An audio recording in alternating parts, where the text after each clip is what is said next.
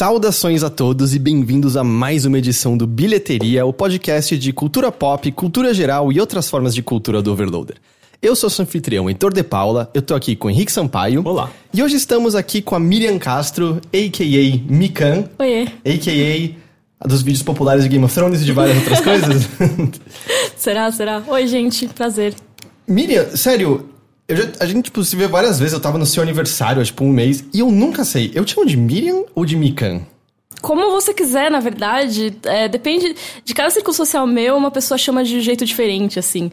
É, as pessoas que me conhecem da época do Melete me chamam de Miriam, aí quem chama, conheceu pelo canal chama de Mikan, e meus amigos, assim, de Twitter mais antigos, ou pessoal de faculdade, amigos mais velhos, assim, chamam de Mika. Então você decide aí, tanto faz, Ok. na verdade, eu já tô acostumado com todos os nomes. Eu tinha medo às vezes de ser uma coisa tipo, não, é só meu nome no YouTube, pelo amor de Deus, meu nome é Miriam, sabe? E eu tava falando Mikan e aí não tinha nada a Não, ver. não, mas tem várias pessoas que me chamam de Mikan na vida, assim, então eu já acostumei também. E Mikan com três N's, né? O que É. é muito importante. É tipo Mikan. É. Eu gostaria de lembrá-los. Não, Lembrá-los. Nossa, não. Eu gostaria de lembrá-los que esse podcast e todo o trabalho do Overloader só pode acontecer graças à nossa campanha que você encontra no apoia.se barra Overloader e por conta de pessoas como o Rafael Passos Novelli e o Vinícius Lima Ribeiro, que são nossos apoiadores lá. Então, se Obrigada. você gosta do que a gente faz, se você quer que a gente continue fazendo isso, acesse o apoia.se barra Overloader e considere se tornar um dos nossos apoiadores.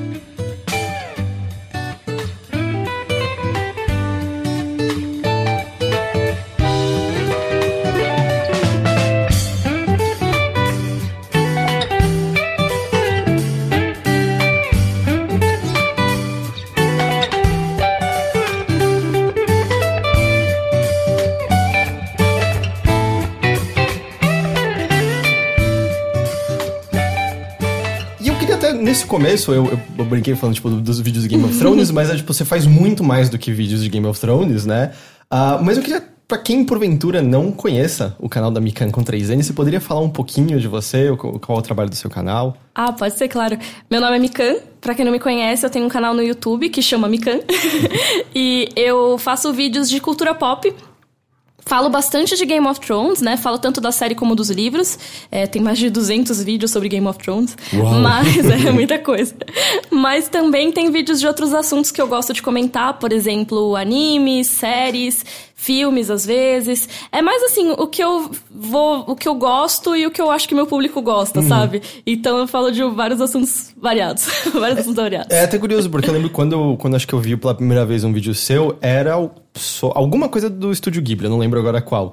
E eu lembro que ficou muito mais marcado isso pra mim quando depois eu vi, tipo, ah, ela também fala de Game of Thrones, ok, né? tipo, não foi por isso que eu conheci. Eu, eu conheci a Miriam também pelo, eu acho que por cultura japonesa, né? Tipo, cultura pop japonesa, em vez do, do Game of Thrones. Ai, que legal. É, eu percebo que tem vários públicos diferentes no canal por isso, sabe? Porque são assuntos que compartilham o mesmo público, sim, mas assim, uma taxa bem pequena de intersecção ali, né? Tem, tem muita gente que vê os vídeos só de anime e não vê de Game of Thrones. Mas tem muito mais gente que vê só de Game of Thrones e não vê os outros assuntos. Então, é legal porque tem pessoas que me conheceram por, por, por esses outros assuntos, sabe? Então fica bem legal. Uhum. E isso é uma coisa, eu também nunca soube, por exemplo, eu sei que você é, fazia parte do Omelete, né, durante um tempo, mas eu acho que quando eu soube quem você era, conhecia, você já tava com um canal que, por mais que às vezes fale, não, não é exatamente assim. já era um canal grande, já era um canal conhecido, já era referência pra várias coisas, por exemplo, Game of Thrones e tal. E, e como foi exatamente que isso aconteceu? Foi meio do dia pra noite? Foi aos poucos? Hum, foi muito louco. Nossa, eu reparei que eu tenho essa lâmpada igual, desculpa. foi muito, foi muito nada a ver, na verdade, minha volta pro YouTube. Porque assim, eu sempre fui mais de redação. E eu fui pro Omelete e eles tinham os vídeos lá. Então eles acabaram meio que pra você entrar lá, você acabava participando também do Omelete TV, né, que é o canal deles no YouTube. Então eu acabei participando de vários vídeos, entrei no Bloco X, que era o programa das meninas no- da redação no canal. E aí quando eu saí, eu falei, não, tipo, eu nunca quis fazer é, vídeo necessariamente. Eu gostei, mas eu vou voltar pra redação. E eu fui trabalhar lá no Estadão, fiquei lá um tempão. Ah, você passou pelo Estadão? Isso, isso. Eu já tinha passado lá como estagiária e eu fui como repórter pra lá. Fui fazer gastronomia, nada a ver com o que eu cobria de cultura pop. Tava tentando, sabe, mudar de assunto. Uhum, mas deve ser meio divertido. É muito legal, gastronomia é demais, assim. É que realmente não é minha área, eu entrei de paraquedas completamente. Mas você fazia review de restaurante? Não, não, tipo? não. Essa parte de crítica é mais pra, pra pessoa que é especializada nisso e tudo mais. Mas eu fazia notícia, fazia matéria sobre ingredientes, história dos ingredientes, ou então sobre determinado chefe, determinado tipo de, de alimentação. Era bem legal. Foi, mu- foi uma experiência muito legal. Mas realmente não era a minha cara, assim, sabe? É uma coisa que eu gostava, mas eu não queria passar o resto da vida fazendo. E aí eu queria comentar os episódios de Game of Thrones durante a quinta temporada e eu ficava só xingando e elogiando, falando qualquer coisa sobre a série no Twitter. Só que rolava muito spoiler. Então, muitas pessoas reclamavam desses spoilers. Eu, tá, como é que eu vou evitar isso? Criei um SQFM para as pessoas mandarem as perguntas, para só ia ver a resposta inteira quem clicasse lá e aí evitar os spoilers. Mas mesmo assim, às vezes as pessoas mandavam os spoilers na própria pergunta. Então não tava dando certo. E eu pensei, ou eu crio um blog, ou eu crio um canal no YouTube. E aí, eu, na época, eu pensei, poxa, várias pessoas que me acompanhavam no Omelete pedem para que eu crie um canal. Então, vou tentar. E aí, eu, nessa mesma época, a Carol Moreira, que tem um outro canal no YouTube também, me chamou pra gravar com ela sobre Game of Thrones, que a gente já tinha feito algumas coisas sobre isso no Omelete. A gente se conhece de lá. E aí ela, ah, vem gravar comigo uma teoria de Game of Thrones. E eu, tá, deixa eu já aproveitar então e criar esse canal que eu tô pensando em criar. Eu criei no mesmo dia que a gente gravou, já falei, pessoal, se inscreve aí. E cresceu muito rápido. Foi absurdo, assim, porque eu fiz esse primeiro vídeo com ela de teoria. E foi super bem no canal dela e tudo mais. Mas mesmo antes de ter qualquer vídeo, eu criei um prime o primeiro vídeo, assim, só... Ô, gente, ainda não tem conteúdo, mas se inscreve aí. Deu 500 inscritos já, logo de cara, eita! tem, então o pessoal tá interessado, sabe? Eu acho que é o pessoal que já me acompanhava na época do Omelete e ficou, sabe, sentindo um pouco de falta e tudo. E Aí acabou que no começo era só Game of Thrones que eu falava, eu, eu pretendia falar de outras coisas, mas como era no meio da temporada, rolou só Game Toda of Thrones. semana tem coisa nova. É, Então... E cresceu muito, assim, nessas primeiras semanas, o canal foi logo pra quase 20 mil inscritos, foi uma coisa bem rápida, assim, de crescimento. Então, essa parte de, de início do canal, que o pessoal normalmente tem muita dificuldade de conseguir os inscritos, acabou que foi muito rápido, sabe? É, foi uma, uma fase muito rápida. Eu ainda tava lá no Estadão, e aí, depois só, a partir disso só cresceu, e eu trouxe os outros temas também. É, e tô aí, isso foi em maio de 2015. Mas é, então? Já era a quinta temporada de Game of Thrones, você falou. Isso. Então é- agora é a oitava que vai ser ano que vem, é isso? Isso, é. Esse é, 2017 foi a sétima, a esse ano não vai ter, e 2019 vai ser a oitava e última temporada. Ou seja, foi, foi muito recente. Muito, muito recente. Sim, é, exatamente. Eu vou fazer três anos de YouTube agora em 2018. E o canal já tá com mais de 300 mil inscritos, então ele cresceu bastante nesse período. Nossa, muito legal. Eu não tinha a menor noção que tinha sido tão, tão súbito. Foi, foi bem rápido, assim. Eu, eu nem acredito, sabe? Gente, como assim? Tem tanta gente que ouviu o que eu falo. Como E assim? tem muito a ver também com essa. hum, é, essa demanda por conteúdo de Game of Thrones, né? Tipo, é, um- é uma série muito adorada por muita gente e as pessoas gostam de se aprofundar e elas, elas querem passar é, do, do, sei lá, tipo, resumo da, da- do episódio, sabe? Tipo, elas querem saber das tramas, dos detalhes, da, da- sabe? Tipo, é um universo muito, muito complexo, né? Então, acho que é, tem demanda pra isso e as pessoas que conseguem aproveitar essa demanda acaba, acaba lidando dire- diretamente com esse público, né? Sim, exatamente. E quando a gente começou a fazer, eu e a Carol, a gente sempre faz vídeo juntas, né, de Game of Thrones, eu e a Carol.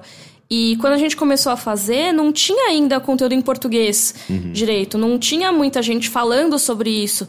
O Omelete tinha conseguido fazer uma série chamada Entendendo Game of Thrones, um pouco antes, que a Carol participava e tudo mais. Isso foi antes de eu entrar. É, a Flávia Gazi que escrevia o roteiro, se eu não me engano, junto com a Carol e tudo mais. Isso era uma época. Eu, eu me lembro, eu não assisti a Game of Thrones, mas lembro de um vídeo acho que da Carol e da, da Gazi que era maquiagens inspiradas em Game of Thrones, por exemplo. Ah, E eu gostava desse programa Elas de tinham, maquiagem. elas tinham o Make One Up, né? Mas É, isso, foi, verdade. isso foi antes de eu entrar no Omelete, então eu não sei Entendi. exatamente que época que foi. Eu entrei lá é, no meio de 2013, que era meu, meu último semestre de faculdade já. Aí eu entrei no finalzinho da, da faculdade e já não existia o Make One Up. Mas a gente começou a fazer tal em 2015. Ainda não tinha gente falando de Game of Thrones muito no Brasil. Se tinha, era algum projeto muito pequeno. Uhum. Ou em. Lógico, vídeos separados, claro que tinha, né? Porque ninguém vai ignorar a série. Mas não tinha, assim, uma série grande de vídeos falando a respeito, aprofundando. E a gente começou a fazer. Agora tem vários canais que fazem, o que é muito legal, sabe? Porque tem muito assunto. É, não, eu lembro, eu, tipo, acompanhando você no Twitter, eu lembro de alguma vez você falar, por exemplo, ah, em, em Westeros não existe café. E eu, como ela. Tipo, de onde veio essa informação? Assim, eu, eu, eu, assisti, eu, lembro de uma coisa especificamente isso, falando, tipo, não existe café em Westeros. Mas provavelmente não existe mesmo, porque é como se fosse. É, é né? É como se fosse a Europa. A Euro, oh, meu Deus. É como fosse a Europa medieval, e eles ainda não tinham trocado o café com as Arábias, né, hum. né? Que de onde vem. É, não tem também tomates. Hum. Mas tem batatas, que não devia ter. Porque veio da América. É, porque vieram da América. Muito Mas bom. eu lembro de olhar e falar assim, mas eu, eu, nunca nem pensei isso. Como assim? É verdade. Ninguém toma café nessa série, assim. Foi muito um detalhe pequeno que eu falei, ah, tem muita coisa mesmo pra ser calado. O café, para mim, foi a, foi a marca do negócio. Mas você acompanhava, tipo, Game of Thrones de longa data? Você começou pela série? Você já conhecia os livros? Já... Eu comecei pelos livros, mas já existia a série. Foi assim, eu já, já tinha ouvido falar da série, obviamente, mas nunca tinha prestado muita atenção. É, porque eu não tinha HBO na época também, era, ah, não sei, não, não sei se vou assistir. E nem, não via ninguém comentando muito. Lógico que muita gente já devia comentar, eu que não tava ligada. Mas aí eu vi um colega meu de faculdade comentar no Twitter: Hum, não sei se eu devo ler as crônicas de Gelo e Fogo. Eu, nossa, que nome legal! Que nome épico. O que, que, será, que, que serão esses livros? Aí eu vi, no, eu vi no Google que tinha essa série que já tava adaptando e já tinha cinco livros. Eu, hum, legal, vou comprar o primeiro ver qual é. Comprei. Nossa, eu tava na metade do primeiro, já encomendei. Já encomendei não, eu vi numa promoção os outros quatro livros. É, os primeiros quatro livros em promoção o, de bolso, em inglês. E ainda não tinham saído todos em português. Então, tava, acho que para sair o terceiro livro. Então eu já peguei e já devorei, li tudo muito rápido antes da antes de ver a primeira temporada da série. Aí, depois que eu terminei o primeiro livro, vi a primeira temporada, fiquei esperando a segunda. E aí, sim, é, toda vez, todo ano, praticamente, eu relia hum. os livros e aí via a série. Não foi você, você me contou até que você, sem querer, se spoileou de algumas coisas? Que você foi pesquisar, tipo, acho que foi do Casamento Vermelho? Que você, assim, tipo, o que, que é isso aqui? Oh, droga. é, porque eu ficava muito curiosa com... Eu, eu sempre gostei muito de é, informação sobre o que eu tô lendo, sobre o que eu tô assistindo. Então, o que, que eu fazia? Eu via algum personagem que eu não conhecia, ah, é da casa, sei lá, Casa Plan. Aí eu ia Isso ver. Existe mesmo? Existe. Aí eu ia ver na Wiki. Quem que, é, quem que é essa família? Será que tem algum outro personagem que já passou pelo livro que eu não lembro que é dessa família? E eu ficava vendo. Só que aí é, a Wiki sempre tem os spoilers, né? Eles trabalham com a última informação que foi lançada sempre. Então, é, eu vi alguma coisa, ah, não sei o que, não sei o que, desde o casamento vermelho. Aí eu, hum, o que, hum, que é que isso? Será que aí é eu cliquei, isso? Com esse nome não deve ser nada ah. ruim, né? Aí eu fui ler assim, eita! e aí eu já, já, já tinha me spoilado. É, não, e é sempre muito difícil, porque o, o, meu irmão, ele tá lendo sem assistir, e aí ele fica falando, tipo, ah, porque esse personagem, nossa, ele é meu favorito, ele é o mais legal, e aí você fica, puta, eu já sei como ele vai morrer, esse daí, esse aí faz aquela, esse quer fazer aquela cara de alface de eu não quero, tipo, dar nenhum sinal positivo ou negativo em relação a esse personagem. Ah, mas considerando Game of Thrones, você tem que pressupor que todo mundo vai morrer, né? É, mas é que, é sei lá, eu acho que é um pouco exagerado às vezes a questão de. É, de... Pouca gente morre até, na verdade. Eu senti assim, é. eu, eu assisti até a sexta, não vi a última, eu senti uhum. que aí parece que na sexta algumas pessoas começam a morrer meio desnecessariamente, por causa do tipo, a gente não sabe o que fazer com esse personagem que saiu, tipo, na terceira, põe aí e mata rapidão para fechar essa parte, mas. Mas eu lembro Sim. até, acho que quando eu encontrei você no Big, eu tava falando pra você, nossa, eu tô assistindo, eu tô gostando. E eu tava falando alguma coisa do. do duelo do mano do Narcos. Ah, o e eu, e eu tava assim, acho que finalmente vai acontecer isso. E a sua, cara, a sua cara de não passar nenhuma emoção sobre o que ia acontecer. Foi boa? Foi boa, porque. Foi boa. É, eu, tentei, ai, coitada, eu não quero é, spoiler pra ele. Porque... Eu só, tipo, aham, nossa, é realmente, luta legal. É, ah, porque é, é, esse foi o episódio que eu falei, eu vou ter pesadelos hoje à noite. É isso que vai acontecer a partir de agora. Mas eu queria. A gente até conversou um pouquinho sobre isso nas vezes que a gente se encontrou, e eu, eu queria perguntar pra você, vamos dizer, oficialmente, assim, aqui no podcast, que. Uh. Como, como é o momento, assim, de, por exemplo, você tá lá no Estadão, você tá trabalhando com gastronomia, você falou que você sentia que não era o, exatamente o que você queria, mas você gostava e tal. E de repente tá com esse projeto falando de um negócio que você gosta muito, que você ama muito, tá crescendo pra caramba, as pessoas estão reconhecendo esse trabalho, tá dando certo. Como é o momento, sabe, que é. você se toca, peraí. Posso eu, viver disso? É, é isso que eu vou fazer agora. Tipo, tá dando certo. Como é o momento uhum. que se toca? Hum, é isso, hoje é demissão de, desse emprego, vai ser isso daqui. Sim, na verdade, a minha demissão acabou não tendo a ver com o YouTube. É, tinha a ver, claro, mas era uma coisa assim. Eu sabia que eu não queria mais trabalhar com gastronomia, ou pelo menos que eu não ia querer trabalhar com aquilo o resto da vida, e a partir do momento que clica isso, eu sou muito, eu sou muito ansiosa com esse, esse, tipo de coisa. Então, sei lá, se eu tô com, se, se eu tô num relacionamento, eu percebo, ah, não vai dar certo isso aqui, eu já quero terminar naquele instante. Então, o trabalho é a mesma coisa. Vários trabalhos eu me precipitei muito para pedir demissão, porque eu sempre penso, hum, talvez isso não seja para sempre. Tchau, então, tô, demissão, tá, gente? Tchau. É... Mas, Miriam, tá tudo bem? Não, não eu senti, eu senti. Praticidade, né? Tem gente que fica mega encanada e fica, nossa, é. não, mas se eu fizer isso, como que vai ser do outro? Pra você, tipo, é, é muito instantâneo. É, assim, não quer dizer que eu vá tomar a ação naquele momento, mas eu já fico decidida, sabe? Não, uhum. isso aqui já era. E com o trabalho no jornal foi assim. É, um, no momento que eu percebi, pô, isso não vai ser. Não é o que eu quero fazer, eu não quero é, investir o tempo necessário, é, a dedicação para me tornar a melhor repórter de gastronomia de todos os tempos. Que eu teria que cozinhar o tempo todo, tomei restaurante caro o tempo todo, esse tipo de coisa, que não faz parte do meu estilo de vida. Eu adoro comer em restaurantes legais, eu adoro comida boa, mas eu não tenho esse estilo de vida e eu teria que mudar muito. Então, nesse momento eu decidi sair. E não tinha muito a ver com o canal ainda, porque o canal no, no final de 2015, ele chegou em 50 mil inscritos. Que ainda é um número bem baixo de inscritos para conseguir viver de patrocínio, esse tipo de coisa, né? É...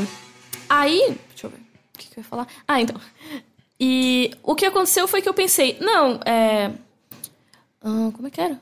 Ah, o que aconteceu foi que eu pensei, ah, então talvez eu vá fazer frilas eu tava fazendo vários freelas naquela época e tudo mais, então, ah, dá pra eu. tô com o dinheiro guardadinho, dá pra fazer uns freelas e eu vou procurando outra coisa.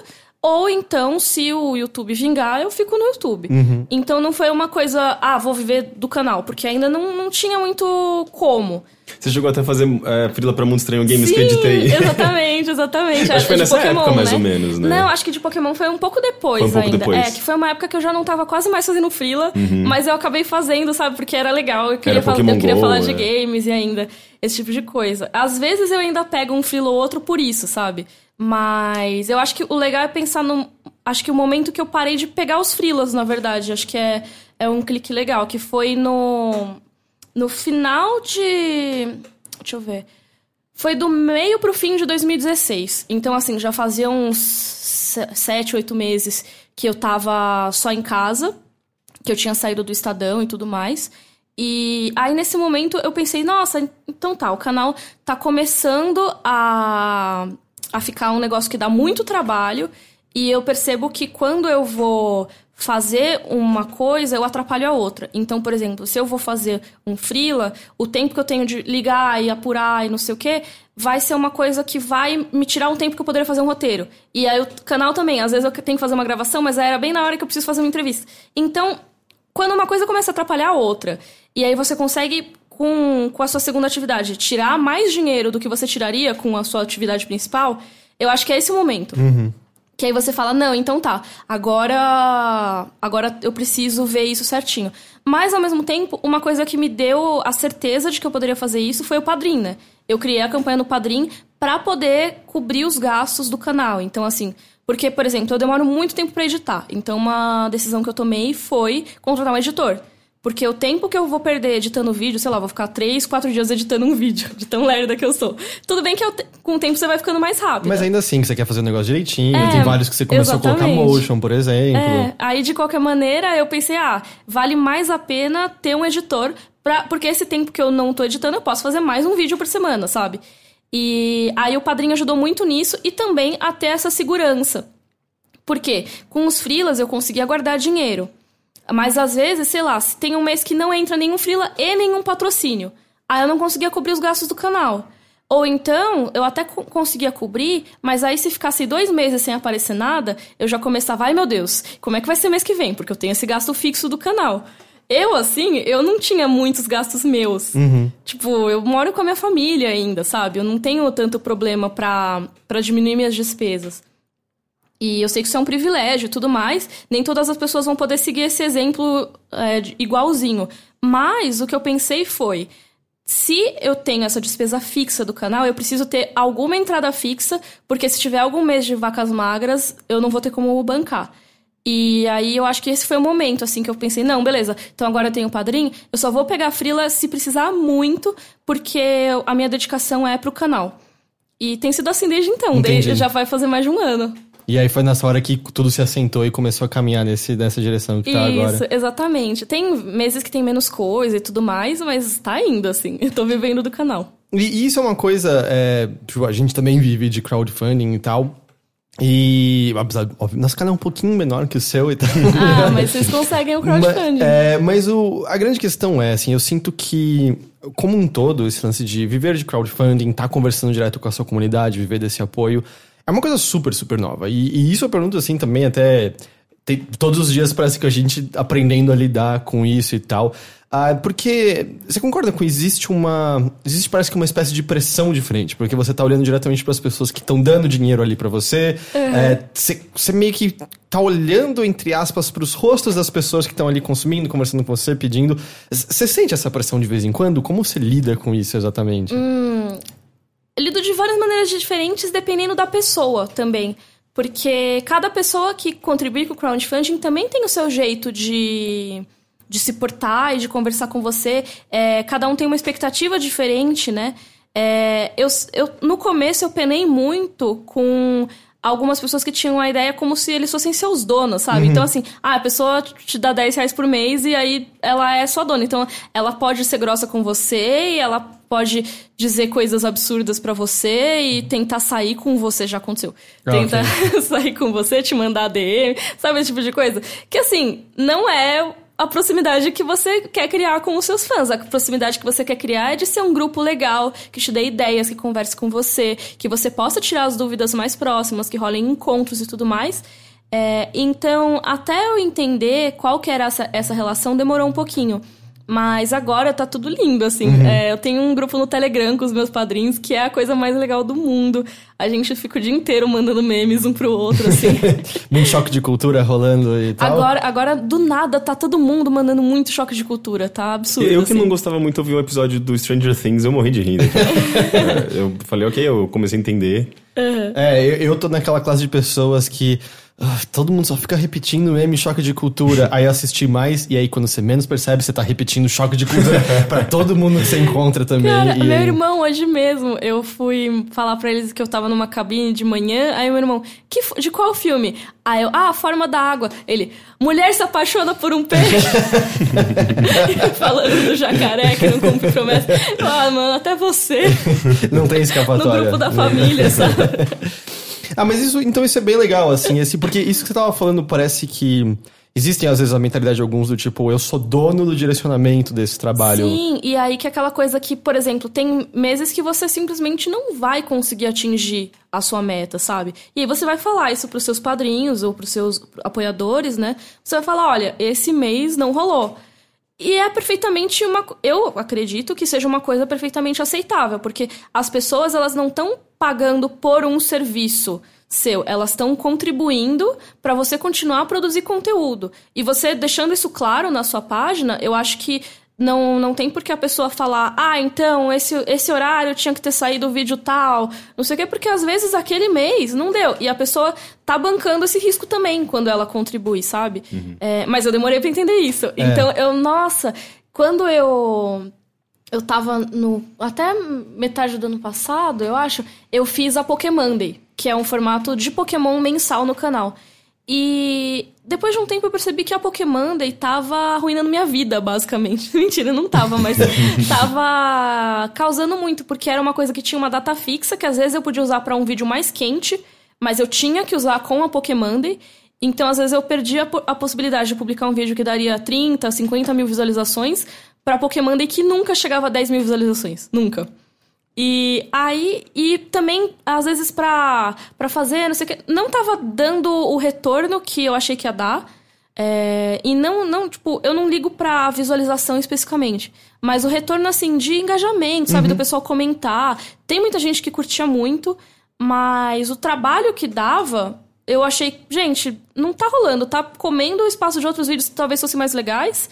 E todo mês e não sei o quê. E aí, o que, que eu fiz? Eu conversei com o pessoal do padrinho. Falei, ó, oh, gente, isso aqui é uma das metas. Eu tô pensando em tirar. Queria saber a opinião de vocês. Porque se eles falassem muito, não, a gente ama Pokémon e queremos muito a Pokémon e todos os dias da nossa vida. Aí eu ia considerar, mas, Mas você falaram... sabia pelos views, praticamente, que não era isso É, que exatamente, né? porque, querendo ou não, os padrinhos também são. Eles são pessoas muito mais engajadas do que, do que os outros fãs, né? Porque eles estão lá com você todos os dias. Mas mesmo assim, eles são uma amostragem do seu público, né? E aí eu conversei com eles e, meu, eles são as pessoas mais compreensivas do mundo, sabe? E a gente conversou, a gente pensou nos formatos e pensou em tudo mais. É, ano passado eu tive um, tipo, um breakdown, assim, que eu, tipo, não consegui de jeito nenhum continuar uma série de vídeos que eu tava fazendo. E eu conversei com eles e, cara, eles foram as melhores pessoas do mundo, assim. Então, eu acho que a partir do momento que todo mundo entende é, como é a relação, vai muito mais de boa, sabe? É, é curioso isso, porque eu, eu acho que eu tive uma coisa muito similar em que quando a gente mudou um pouquinho e começou a ter uma menor frequência de conteúdo, eu ficava pro Rick toda hora assim, cara, mas a gente mudou, mas faz dois dias que o site não é atualizado. Eu sei que a gente tá preparando essas outras coisas, mas quem entrar vai ver que nada foi postado. E tipo, como eles vão achar isso? E aí, tipo, seis meses eu louco pensando isso, tipo, tem pouca coisa, até que eu olho seis meses depois. Ninguém reclamou. Do, tipo, ninguém comentou, sabe? E era tipo, ah, é só a minha cabeça que tá o tempo todo berrando comigo mesmo. Assim, não tinha ninguém fazendo essa cobrança. Porque essas pessoas, elas são as pessoas que mais gostam do seu conteúdo. Então, é, eu agora eu, passo, eu parto do pressuposto de que eles curtem o que eu faço. E se eu conversar com eles e explicar o que tá acontecendo, eles vão saber me falar o que, que eles acham, entendeu? Então, cara, eu tento ser o mais transparente possível. É, inclusive, se tiver algum padrinho aí assistindo, diga aí se eu, se, eu sou, se eu sou transparente. Espero que vocês concordem. Se não for, a gente pode conversar e melhorar isso. Mas eu acho que sempre é bom conversar porque são as pessoas que mais apoiam a gente, sabe?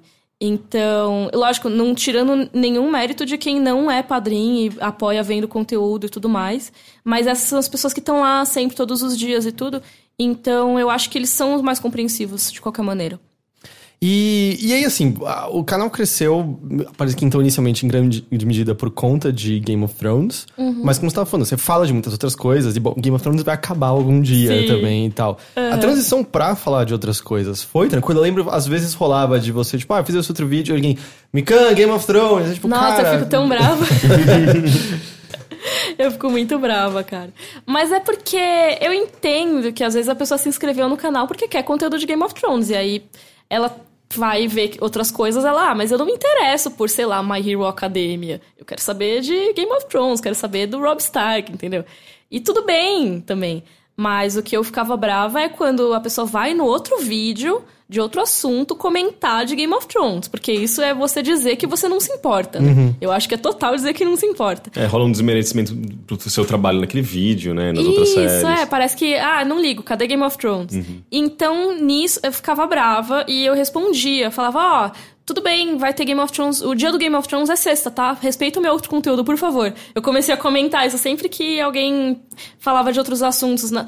Não é proibido você falar de outros assuntos, mas é que falava especificamente de Game of Thrones, ignorando o resto. Aí, nesse caso, eu ficava, eu falava, ó, por favor, dá uma respeitada aí no outro conteúdo. E tem rolado, assim. É, eu gosto de falar de, de anime, gosto de falar de jogos e tudo mais. E eu sempre tento colocar esses conteúdos mesclados. E eu acho que esse hiato até a próxima temporada de Game of Thrones vai ser muito bom pro canal. Porque é o momento que o canal começa a andar com as próprias pernas com outros conteúdos também. Vai continuar tendo conteúdo de Game of Thrones nesse período, mas é legal porque eu percebi que as pessoas estão começando a dar mais atenção para os outros tipos de coisa e eu tô me sentindo mais livre para postar sobre essas coisas também. Porque a cobrança de GOT não é mais tão grande nesse não período. tá tanto na boca de todo mundo. É, então eu acho que esse é o grande momento pra trazer o público pros outros conteúdos também. Então eu tô muito empolgada pra esse ano, acho que vai ser muito legal. Legal. E é bom que também dá pra dar uma respirada, né? Tipo, Sim. por mais que você ame a série, é, é legal, assim, tipo, dá tempo de você às vezes, às vezes pensar até pra, é, pra próxima temporada, sabe? Ah, preparar alguns, alguns conteúdos pra quando estrear a próxima temporada e explorar outras coisas que você gosta. Eu acho que é, É, deve ser bom esse certeza. ritmo, né? Tipo, de um É. ano, um ano vazio. Exatamente, porque realmente a época da temporada é muito cansativa, extremamente assim. É uma maratona, eu e a Carol a gente fica exausta, a gente não aguenta mais ver a cara uma da outra quando não acontece. E assim, eu falo isso numa boa, porque realmente a gente praticamente mora juntas nessa época, sabe? É, final de semana a gente passa inteiro juntas, depois tem um monte de coisa ao longo da semana. Então, é, depois que termina a temporada, fica um alívio pra gente. E agora que vai ter esse tempo entre as temporadas, eu acho que vai ser bom pras duas, sabe? Porque a gente vai continuar fazendo, mas eu acho que sem toda aquela pressão que é a época de temporada, que é muito louca, que são 40 mil pessoas querendo ver suas coisas ao mesmo tempo, que é muito legal. Eu acho muito da hora, mas é bem cansativo também. Eu acho que te acompanhando pelo Instagram, do, tipo, vocês assistem, tem live logo depois e na manhã do dia seguinte também tem coisas, não é? Não, a gente assiste, aí a gente passa a noite fazendo roteiro. E aí, esse ano a gente fez live de manhã, às 10 da manhã. Depois gravava dois vídeos, um pra cada canal. E aí eu ia pra minha casa e tudo. E a gente ficava só na maratona de edição. Mandava pros editores correndo pra aprovar, não sei o quê. E aí, de- ano passado a gente fez um pouco diferente porque a gente fazia as lives lá no Omelete. Eles convidaram a gente. Então a gente gravava de manhã e fazia as lives de tarde com eles. Mas, de qualquer maneira, essa parte de domingo pra segunda, assim, bem corrida sempre. Nossa, que loucura, porque na verdade você deixa de ter aquela experiência de espectadora comum pra, pra Uhum. tipo, você tá assistindo, pra você comentar, você tem que provavelmente anotar coisas, ter, Sim. ter ideias no meio do, do episódio. É, é uma experiência bem mais profissional, É mesmo tipo- jornalística mesmo. É meio como se a E3 acontecesse todo fim de semana por dois meses seguidos todo ano. loucura, cara. É, é que isso, assim. Aí às vezes sai uma notícia, sai uma teoria, e aí você tem que correr atrás, sabe? Porque você às vezes gravou o vídeo na segunda, mas aí começaram essa teoria na quarta. E o que, que você Tipo, faz? Jon Snow tava tomando café. Não tava tomando café, gente. Não É. tem café em Westeros. Essa temporada, por exemplo, que rolou um negócio que a espada mudou o olho, a cor do olho da espada. E um monte de gente ficou perguntando. Aí, meu, sei lá, esse, esse detalhe a gente não tinha reparado, sabe? Porque não era nada, mas assim, muita gente reparou. E aí ficava, ficava perguntando e tudo mais. Então é realmente uma maratona muito doida, assim. É, é muito louco e bem cansativo. Mas ao mesmo tempo é super legal, sabe? Porque é o momento que a gente mais tem atenção. É, que nem eu falei das 40 mil pessoas, teve uma live que bateu 40 mil pessoas assistindo simultaneamente. Cara, isso é muita gente. muita eu, gente. eu nunca pensava que fosse ter tanta audiência assim, sabe? E teve, então mó legal. Vale a pena o esforço, sabe? E o canal cresce muito também nessa época. Então é Olha, bom. se, se Twin Peaks tivesse o, o mesmo grau de audiência, você, você poderia dar tchau pra mim, eu ia abrir meu canal de Twin Peaks, tá? Eu ia fazer live também todo, toda semana, mas, mas é uma pena porque... Ou, ou não, na verdade, é bom pro Overloader, né? Porque isso não vai acontecer nunca. Não, às vezes porque Twin Peaks não vai ter daqui- novas daqui a temporadas e não é tão 25 popular. Daqui a 25 anos acontece de Tem um velhinho lá. Mas eu aposto que se live. você fizer um canal falando de teorias de Twin Peaks, vai dar muito view. Sim, porque tem, é, é nicho, né? E, Sim. e- A gente põe Overloader off topic, faz no canal do Overloader, tá tudo bem. É, Se você fizer em inglês ainda, então, meu Deus. Você já, já fez algum conteúdo em inglês? Eu sempre quis fazer, mas eu acabei pensando, ai, muita fadiga. Mas eu tava muito afim de fazer, porque é realmente muito legal, assim, você alcançar um público maior, sabe? É, Só que também já tem canais gringos que falam de Game Uhum. of Thrones e tal. Então eu penso, ah, o que, que eu vou acrescentar? Eu quero fazer uma coisa legal. É, porque você acaba é, excluindo justamente o público brasileiro que tá, tá querendo te acompanhar às vezes. Sim, sim. É, a ideia seria fazer vídeos a mais, né? Em inglês, em outro canal e tudo mais. Só que ao mesmo tempo, eu acho que o que eu e a Carol temos de diferencial é que nós somos duas pessoas discutindo desse jeito informal que a gente faz e com muita quantidade e profundidade. Então, a partir do momento que a gente fosse fazer em inglês, eu nem sei se ela toparia. é, mas mesmo se ela topasse, a gente não teria essa quantidade tão grande que eu acho que virou um dos pontos fortes, sabe? Que a pessoa pega a playlist e vê 200 vídeos. Então, eu pensei, pensei, e aí por enquanto a ideia tá em pausa, assim. Entendi. Eu não acho que vai rolar. E eu queria perguntar a sua opinião, estando você nesse meio, ah, como você tem enxergado essas, sei lá, parece que mudanças recentes de YouTube, como ele tem mudado diretrizes de Uh, sabe, o lance é tipo, esse vídeo foi marcado como só para alguns anunciantes, uhum. agora mudou de novo lá o lance de 40 mil horas para pessoas, porque uhum. pra, pra parte de games, parece muito claro assim, tipo, é, o YouTube não tá olhando com tanto carinho assim, mas pra criação, é bom, tudo bem, você também fala de games no canal, mas não é só isso e uhum. tal. Mas, tipo, como você tem visto isso como um todo? Uh, inclusive, eu tenho parado de fazer vídeos de games no canal, é bem raro. É, eu, eu, eu vi um é... volta e meia você jogando Overwatch. Sim, sim. É, fiz umas lives, assim, mas é, se eu for fazer, provavelmente vai ser live ou alguma coisa que eu queira falar muito, mas sem me preocupar com views, porque é, não adianta, não tem. No meu canal não tem audiência vídeos de games. O pessoal não curte. Uhum. É, eu não sei o que, que acontece, tipo, mas não curte. Mas enfim, pensando na, no YouTube tá sendo bem complicado, né? O YouTube, é, primeiro essa coisa de flaguear os vídeos, né, de deixar marcado para não adequado para todos os anunciantes. Isso é uma coisa que é muito ruim pro canal, porque quando você lança o vídeo, ele tem o primeiro, o maior engajamento é sempre no primeiro, no segundo dia. Depois ele começa a perder fôlego. E o YouTube já não recomenda tanto os vídeos antigos como ele fazia antes. Agora o YouTube prefere o conteúdo novo. Então, o que rolava muito era: ah, você tem esse vídeo, aí por acaso algum vídeo seu de três meses atrás começa a ganhar visualização e ele ganha muito na monetização e tudo mais. Mas hoje em dia não é tanto assim. É, ainda tem, mas é bem raro. Opa, pois é. e outra coisa é. Tá, tá. E aí, quando, quando ele faz essa, essa coisa de não exibir anúncios, né? Ele não ser adequado para todos os anunciantes, ele reduz drasticamente o que você poderia ganhar com aquele vídeo, já que você vai perder a monetização nesses momentos mais importantes. Até você pedir para um humano conferir o seu vídeo e ver se ele é adequado, você já perdeu muito tempo. Uhum. Então você se prejudica muito. É, isso é uma coisa que pode prejudicar muitos. Isso é uma coisa que pode prejudicar muitos canais, principalmente canais menores Canais grandes, é, na verdade não é. Isso prejudica mais canais maiores, na minha opinião, porque os canais menores não tiram tanto com monetização assim. É, se você pensar, um canal precisa ter milhões de visualizações para tirar uma quantia considerável, né? É, isso é uma coisa que eu tava. Eu tava até conversando com umas pessoas recentes dessa mudança lá que só de 40 mil horas e tal. Uhum.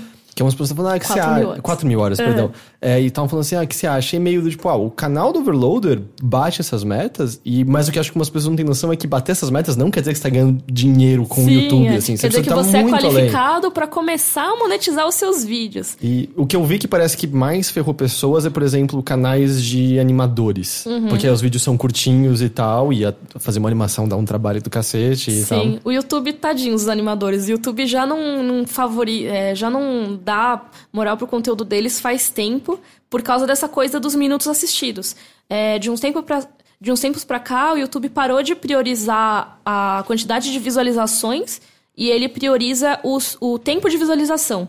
Então, você, basicamente, quanto maior o seu vídeo, mais tempo desse vídeo for assistido, melhor para você.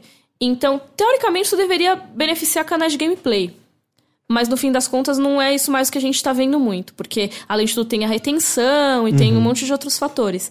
Mas o animador ele se ferra nisso, porque ele não tem conteúdo frequente, já que a animação dá um trabalho do caramba, e ele tem vídeos curtos porque a animação dá um trabalho do caramba. Então, você então o YouTube lê isso como se o canal não fosse interessante.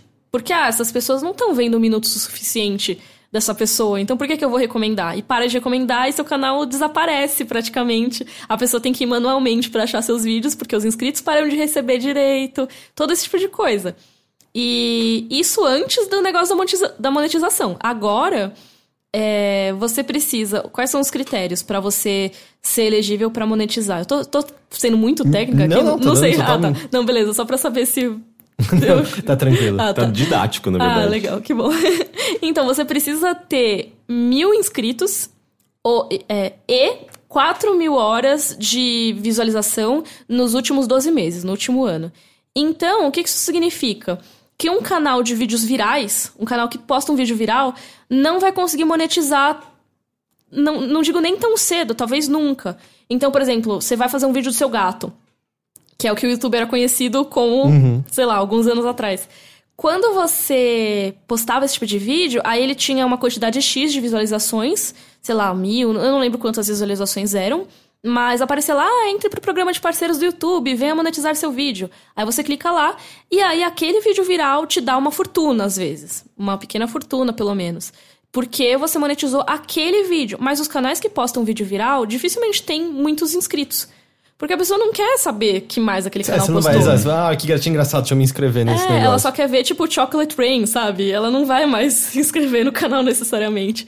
Então, é, um canal que posta um vídeo viral hoje, na verdade, sei lá, daqui a alguns, alguns dias, porque vai começar em fevereiro essa mudança. Mas um canal que postar um vídeo viral, ele vai demorar muito para conseguir monetizar o vídeo se ele for conseguir. Então, eu acho que isso é uma uma coisa que vai prejudicar bastante. Só que o canal de vídeo viral, ele não necessariamente é um parte da comunidade do YouTube. Uhum. Ele não é uma pessoa que vai lá todo dia e posta e não sei o quê. E isso pode prejudicar os animadores. E eu acho que não prejudica financeiramente tanto, mas prejudica o ânimo de novos youtubers. Porque às vezes você tá começando ali e quando aparece aquele negocinho, venha monetizar seu vídeo, você fica, nossa. É agora. Agora, é agora. eu sou o, o youtuber. Vou ligar entendeu? pro meu chefe pedir demissão agora. Mas eu acho que rola um incentivo, sabe? Eu acho que é um incentivo. Pô, agora se eu fizer algum vídeo que tiver muitos views, eu posso monetizar. E com essa mudança vai demorar para chegar nisso, porque a pessoa vai ter que ter mil inscritos, que é uma coisa que muita gente demora para conseguir. É, ao mesmo tempo, eu acho que rola uma. Uma coisa assim, eles estão priorizando quem se dedica ao YouTube bastante. Eu não digo que quem não tem mil inscritos ou quatro mil horas assistidas nos últimos, nos últimos meses não, não se tá dedique. Se mas uma pessoa que faz um conteúdo regularmente e que divulgou o canal para os seus amigos e conhecidos, provavelmente em um ano ela consegue sim esses números. Não são números impossíveis de alcançar, como eu vi o pessoal falando. Ao mesmo tempo, é meio que justamente essa demanda por faça, faça, faça, que leva a coisas como Logan Paul fazendo os vídeos sim. diários e acabar fazendo uma barbaridade, como ele fez no, no começo desse ano. Pra quem não sabe, Logan Paul é o cara que foi na Floresta do Suicídio lá Filmou no Japão. um cadáver, é, foi e, tenso. Enfim, o cara é, base... Você tem, tipo, um aumento muito grande de produção, mas a qualidade vai lá pra baixo, né? Sim, exatamente. E o, o YouTube tem sido muito criticado por conta disso. Porque como que você vai fazer vídeo todos os dias, vídeo longo todos os dias, né? Porque não basta só ser um vídeo de um minuto. Você tem que fazer o vídeo, não é o mais longo possível, porque senão cai sua retenção, mas tem que achar lá o, o sweet spot, sabe? Uhum, o, uhum. o vídeo mais longo possível que as pessoas vão assistir o máximo possível. E como que você faz isso com frequência, mantendo a qualidade? E aí vem aquela coisa, né? Você sabe o, aquela coisa que, tipo, ah, ou é bom, ou é bonito, ou é barato, sabe? É, tipo, é, ou é rápido e bom, é, ou é... Ou é caro e bom, sabe, sabe coisas assim? É, e aí você não consegue fazer conteúdo é, que seja rápido, barato e bom ao mesmo tempo. É, se alguém tiver essa fórmula, avisa para que a gente comece a seguir, né? E eu lembro que eu vi um vídeo do, do Matt Pat, sabe, do Game Theory. Uhum. Ele. Eu não gosto muito dos vídeos dele uhum. normalmente, tem alguns que eu tenho preguiça, Você mas. Tem problema com a voz dele? Tem eu muito. tenho problema é, com a, a voz, voz dele. dele. É bem e eu irritante. sei que é meio cuzão falar isso, mas eu tenho um é, pouquinho. sinto muito, Matt Pat. Eu, eu gosto de alguns vídeos, mas assim, eu não vejo a maioria. Mas tem esse sobre o YouTube que eu acho bem legal, que é ele falando exatamente dos minutos assistidos. E ele chegou a uma conclusão que eu acho que tem muito a ver, que é quem consegue fazer conteúdo é, de qualidade rápido? Televisão. Uhum. Então, assim, você vê, agora não, não é santo, mas você vê no em alta, internacional, não sei o quê, você vê direto Jimmy Kimmel, hum. que agora eles têm os próprios canais, e o YouTube quer que essa galera venha pro é, YouTube. Eu, eu assisto volta e meia essas coisas, tipo Seth Meyers, Late Night, coisas assim. Exatamente, e aí é, é fácil para eles, porque eles já estão preparados a fazer, eles já sabem como faz uma programação de dia inteiro, sei lá, TV se não faz programação 24 horas, às vezes faz pelo menos 12, 16 horas de programação direto, sabe? Assim, quanto é que ele tá fazendo já pra TV, né? É quase como se ele põe no YouTube uma renda extra e um público extra, né? Exatamente. E é lógico que você não... É, se você não pegar a linguagem de YouTube, você não vai conseguir fazer essa transição direta. Mas se o YouTube prioriza esse tipo de conteúdo, ele transforma a própria linguagem. Ele pode virar a nova TV se ele quiser. Sabe? Ele pode uhum. falar, ah, agora a gente prioriza conteúdo com qualidade de TV. E aí o criador que faz no quarto de casa, como que ele bate essa qualidade de produção, essa velocidade de produção, sabe? É bem complicado, mas você pega uns gigantes assim, eles querem bater sempre os números deles e tudo mais, eles precisam se sujeitar. Não, eu, eu não digo que o Logan Paul foi levado a fazer isso, tá, gente? Pelo amor. Mas os caras que querem se aproveitar desse sistema, eles vão sempre fazer os vídeos longos, os vídeos diários e os vídeos que chocam. Porque é isso que traz audiência para eles, uhum. sabe? Se eles não podem fazer uma programação de TV, eles tentam audiência do jeito que eles conseguem. Claro, nada desculpa a falta de discernimento de filmar uma pessoa Exatamente, morta, mas não muda o fato de que. É é, tá uma situação que essas pessoas têm que produzir todos os dias e, e ninguém tem conteúdo para tudo isso. Eu argumentaria Exatamente. que a própria televisão não tem qualidade para todo dia, é. é engraçado que daí surgem aquelas, aqueles casos bizarros, né, de canais infantis que exploram esse sistema, né? Sim, de, do de, vídeos, de vídeos longos, é, horrorosos, bizarros, potencialmente traumáticos para crianças. Sim. É assustador. Você viu que vários canais foram fechados depois que aquela ah, matéria. Foram? Aquela do. que era o pai com as duas filhas, que era bizarríssimo. Ah, muito sim. bizarro. Foi é, fechado? Da vacina? É, que tem da, era da vacina? Que, não, que não lembro. Que teve um. Eu não sei. É brasileiro? Não. Ah, não. É que eu lembro um que era brasileiro, que era um canal de duas meninas, que aí. É, minhas filhas chorando tomando vacina, dor e sofrimento. E aí, tipo, tinha 80 anúncios no meio do vídeo, assim. Eu não lembro que, que canal que era esse. era um canal que era um, o pai com as duas filhas. E eram coisas, é, pegando, tipo, essas tendências que funcionavam com crianças, do tipo Bad Baby. Uhum. E aí eram as duas filhas e ele, volta e meia, usando uma chupeta. E eles, tipo, ah, vamos comer, fazendo uma vozinha tipo, vamos comer os doces. Aí ele pegava Ai, um doce e botava na boca, hum, hum, crunchy. Aí a filha pegava, hum, spicy. Hum. Mas era sempre era sobre só... algumas coisas meio nojentas. É, era meio nojenta. E era, era esquisito. A Muito impressão que dava é que tava pra a qualquer momento virar um, um episódio daquele. Ah, daquele canal que tem só os seis episódios maravilhosos do. Dos bichinhos puppets, que vai tudo sempre ficando bizarro e. Não sei. Você nunca. Ah, você sabe, você sabe do que eu tô falando? Do. Que são os três bichinhos e é do, tipo, vamos aprender números. E aí tem a música dos números, só que a música vai ficando cada vez mais bizarra e o tempo vai passando rápido e todo mundo envelhece, se desfaz da cadeira. Meu que Deus! Nunca, no nunca game, vi isso. No game, no, no game, Theory tem até uma teoria sobre. Ah. É, tipo, é, uma, é um negócio feito live action com os bonecos meio Muppets que é é maravilhoso, maravilhoso. Tem, tipo, seis episódios no YouTube, tipo, já faz anos, assim, foi meses e meses a parte que saíram. E eu não tô conseguindo lembrar o nome de jeito nenhum. Mas a impressão que dá é que esse canal infantil, a qualquer momento, ia virar isso. Tipo, as crianças uhum. comendo minhocas de gelatina. E aí ia elas ficar, iam derreter, É, assim. tipo, explodir da barriga dela, alguma coisa assim. Era super, super mas, estranho. Mas, de certa forma, é, eu acho que esse canal devia fazer parte disso, da, tipo, weird part of YouTube, que, tipo, era... Eu não sei, eu, eu, eu não vejo mais as pessoas falarem, mas era muito comum, sei lá, tipo, há 3, 4 anos. Acho que pelos vídeos relacionados, de repente você caia numa coisa bizarra. Sim. Daí você falava, mano, que vídeo é esse? Daí você ia ver os comentários, todo mundo falando, oh não, caí de novo no weird part of YouTube. eu adorava isso. Mas tipo, as, com as pessoas percebendo as dinâmicas do YouTube. Só tá roubando, olhando pro chat, é Don't hug me, I'm scared. O nome ah, desse. Recomendo muito que vocês assistam. Eu vou ficar com muito medo. É será? meio assustador, é meio, é meio perturbador. É, eu sou muito medrosa. Tipo, não é de terror, mas é perturbador totalmente. Mas é muito, muito, muito bom e tal. Entendi. Nossa, gente, que loucura. É, sabe uma coisa que eu lembrei agora? É que tava falando de, de termos e tal, de busca e tudo mais. É, na verdade, a gente não tá falando disso, veio na minha cabeça isso. Mas, ah, foi o texto sobre Homem-Aranha e Elsa, uhum. que aí também fala de, de vídeos que são meio que criados com algoritmos, né? Sim. né? Então, para ser, seriam os termos mais buscados, eu lembro que meu primeiro contato com um canal desses foi um vídeo do, do PewDiePie com o H383, que eles fizeram um react de um canal desses. E, cara, é a coisa mais bizarra, porém engraçada, uhum. porém assustadora que eu vi na minha vida. É um canal chamado Toys in Japan. E aí ele tinha sempre a mesma animação, praticamente. Ele, fica... ele era um vídeo de uma hora, sei lá. Ele lançava cinco por dia. E aí era sempre uma coisa tipo musiquinhas de Ninar, que é, que é isso do algoritmo, uhum. sabe? Que agora todo, todo mundo viu, mas eu achava que era só aquele canal. E aí sempre uma. Ele fazia Aí, sei lá, Donald Trump versus Hitler, tipo, músicas para ninar. Aí, porque não eram os caras que decidiam, era sempre temas bizarros. Então, tinha um que era do PewDiePie, por isso que ele descobriu. Ele, alguém mandou pra ele, ou ele fez o Google Search, sei lá. E era, tipo, PewDiePie dando soco no Hitler, sabe? Aí, tipo, que loucura.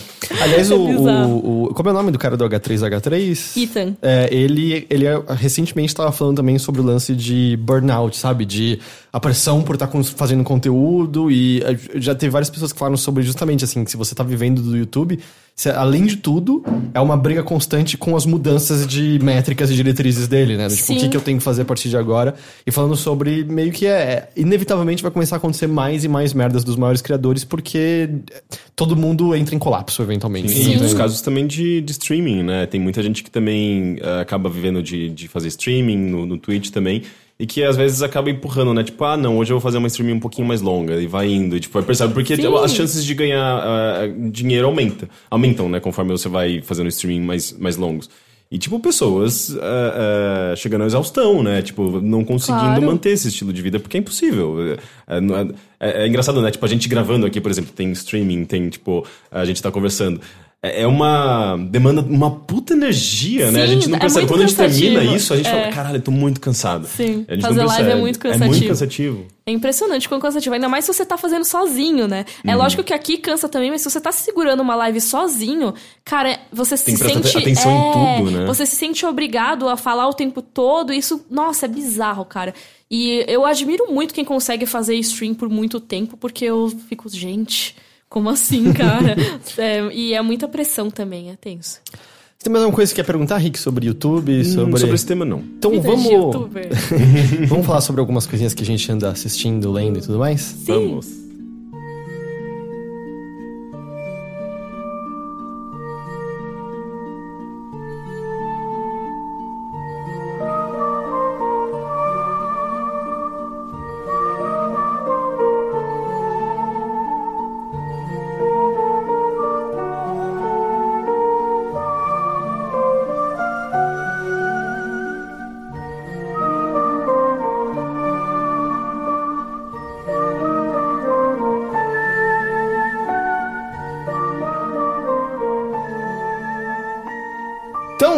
Começando com você ainda, Mikan. Oiê. Porque você viu hoje a forma d'água, certo? Sim. Que estreia aqui no Brasil nessa quinta, é isso? Quinta-feira, dia primeiro. É dia primeiro, quinta, né? Não, não é, já- não é, é, quinta na outra vem, quinta, então? é, na outra quinta, Ah, desculpa. tá. Não. Mas ele já estreou lá fora, né? Já, Já, já, já. estreou. Acho que estreou em dezembro mesmo, ou logo no comecinho do mês, alguma coisa dessas assim. coisas, tem várias coisas que não demorando, tipo, o Viva a Vida é uma festa, tipo, era outubro do ano passado nos Estados Unidos, chegou só agora aqui, tem um monte de filme que o do Paul Thomas Anderson vai chegar em fevereiro, já foi ano Mas passado. é bem comum, também. né? Isso no Não Brasil. é tão comum, É os filmes de que- super-herói chegam antes É, aqui, então não eu chega? ia falar exatamente dos filmes de super-herói. Eu acho que a gente ficou mal acostumado Uhum. com esses lançamentos grandes de heróis, porque eles começaram a priorizar muito a América Latina, né, e Brasil. E agora, quando tem algum lançamento grande que não é de super-herói, a gente fica, ah, mas como assim? Eles estão nos deixando pra trás. Porque os de super-herói é porque pra evitar pirataria, é isso?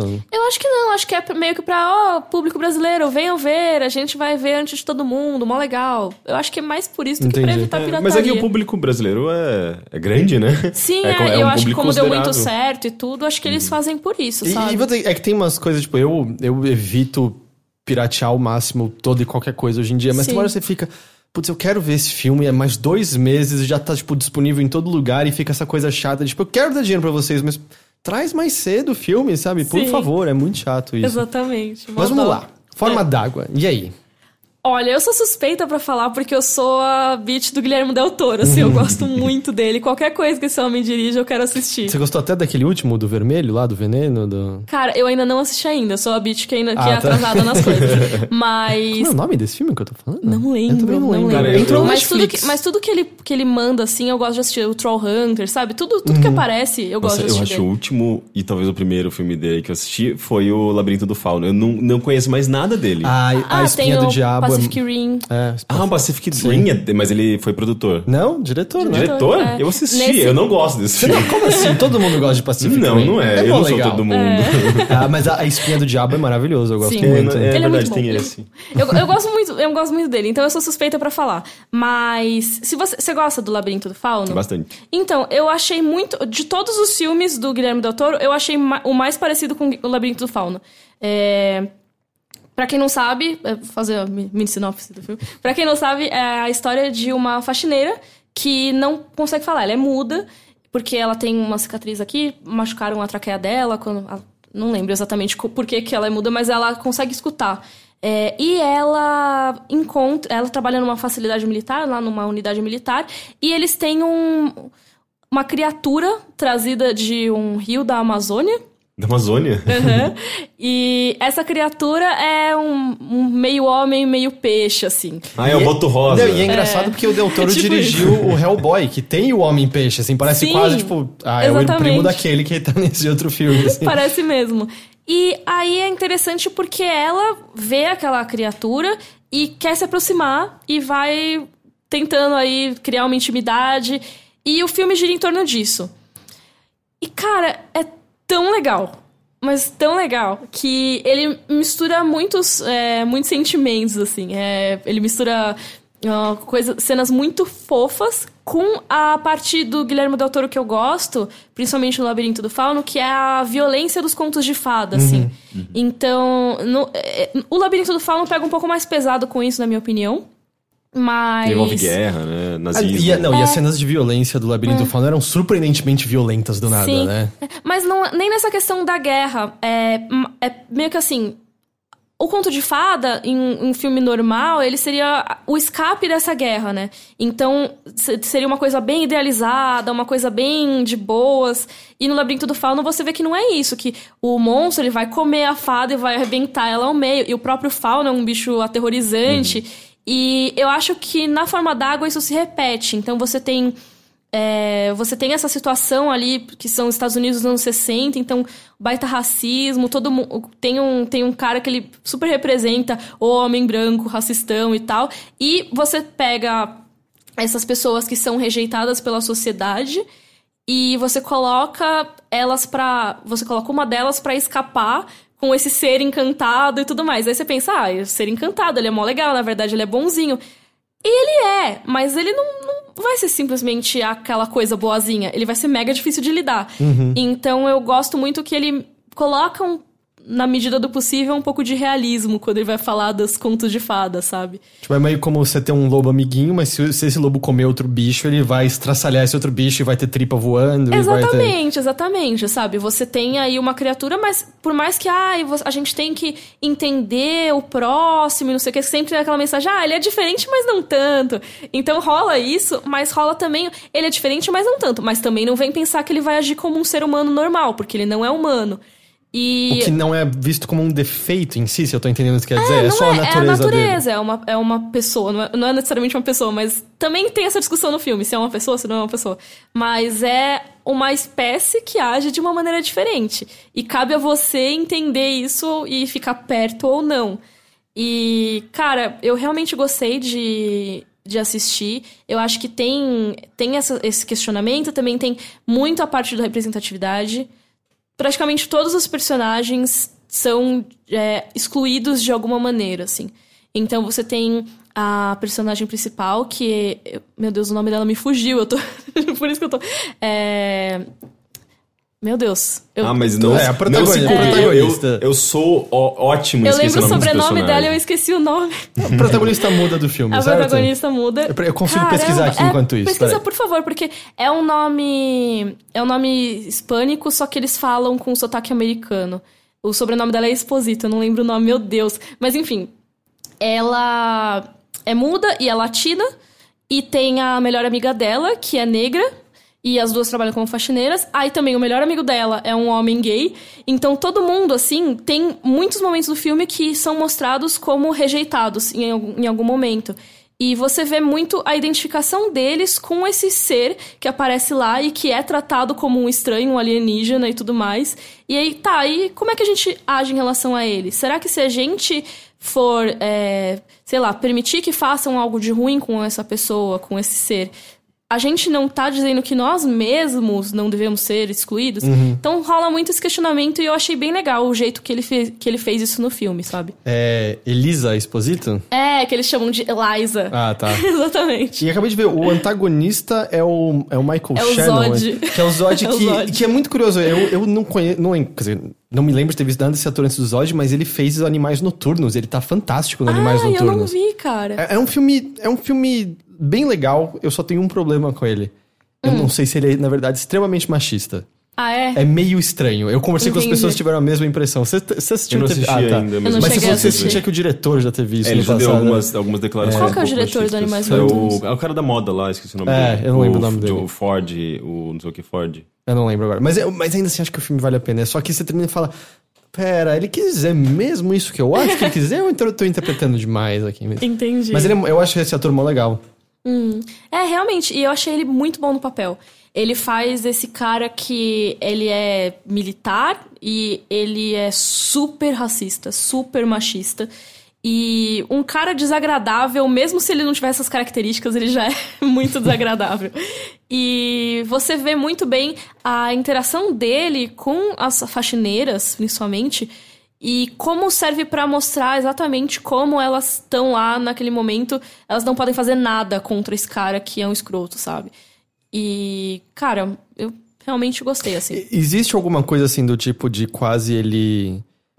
Ele olhar pra pra elas quase da mesma maneira que ele olha pro Homem-Peixe, assim, do tipo algo abaixo dele? É meio isso a ideia? Ah, sim, todo mundo. é, todo mundo ele olha pra- como se fosse abaixo dele. Até outros homens, mas elas mais ainda. E uma, uma fala que não, não é spoiler, é, então acho que é bom pra destacar o comportamento dele. É, por exemplo, ele vai falar da criatura e ele fala. é, na Amazônia veneravam ele como se fosse um deus. Mas é óbvio que ele não é um deus, porque Deus fez o homem à sua imagem. E você acha que Deus se parece com alguma coisa assim? Ele se parece muito mais com alguém como eu. Ou como você, olhando pra faxineira negra.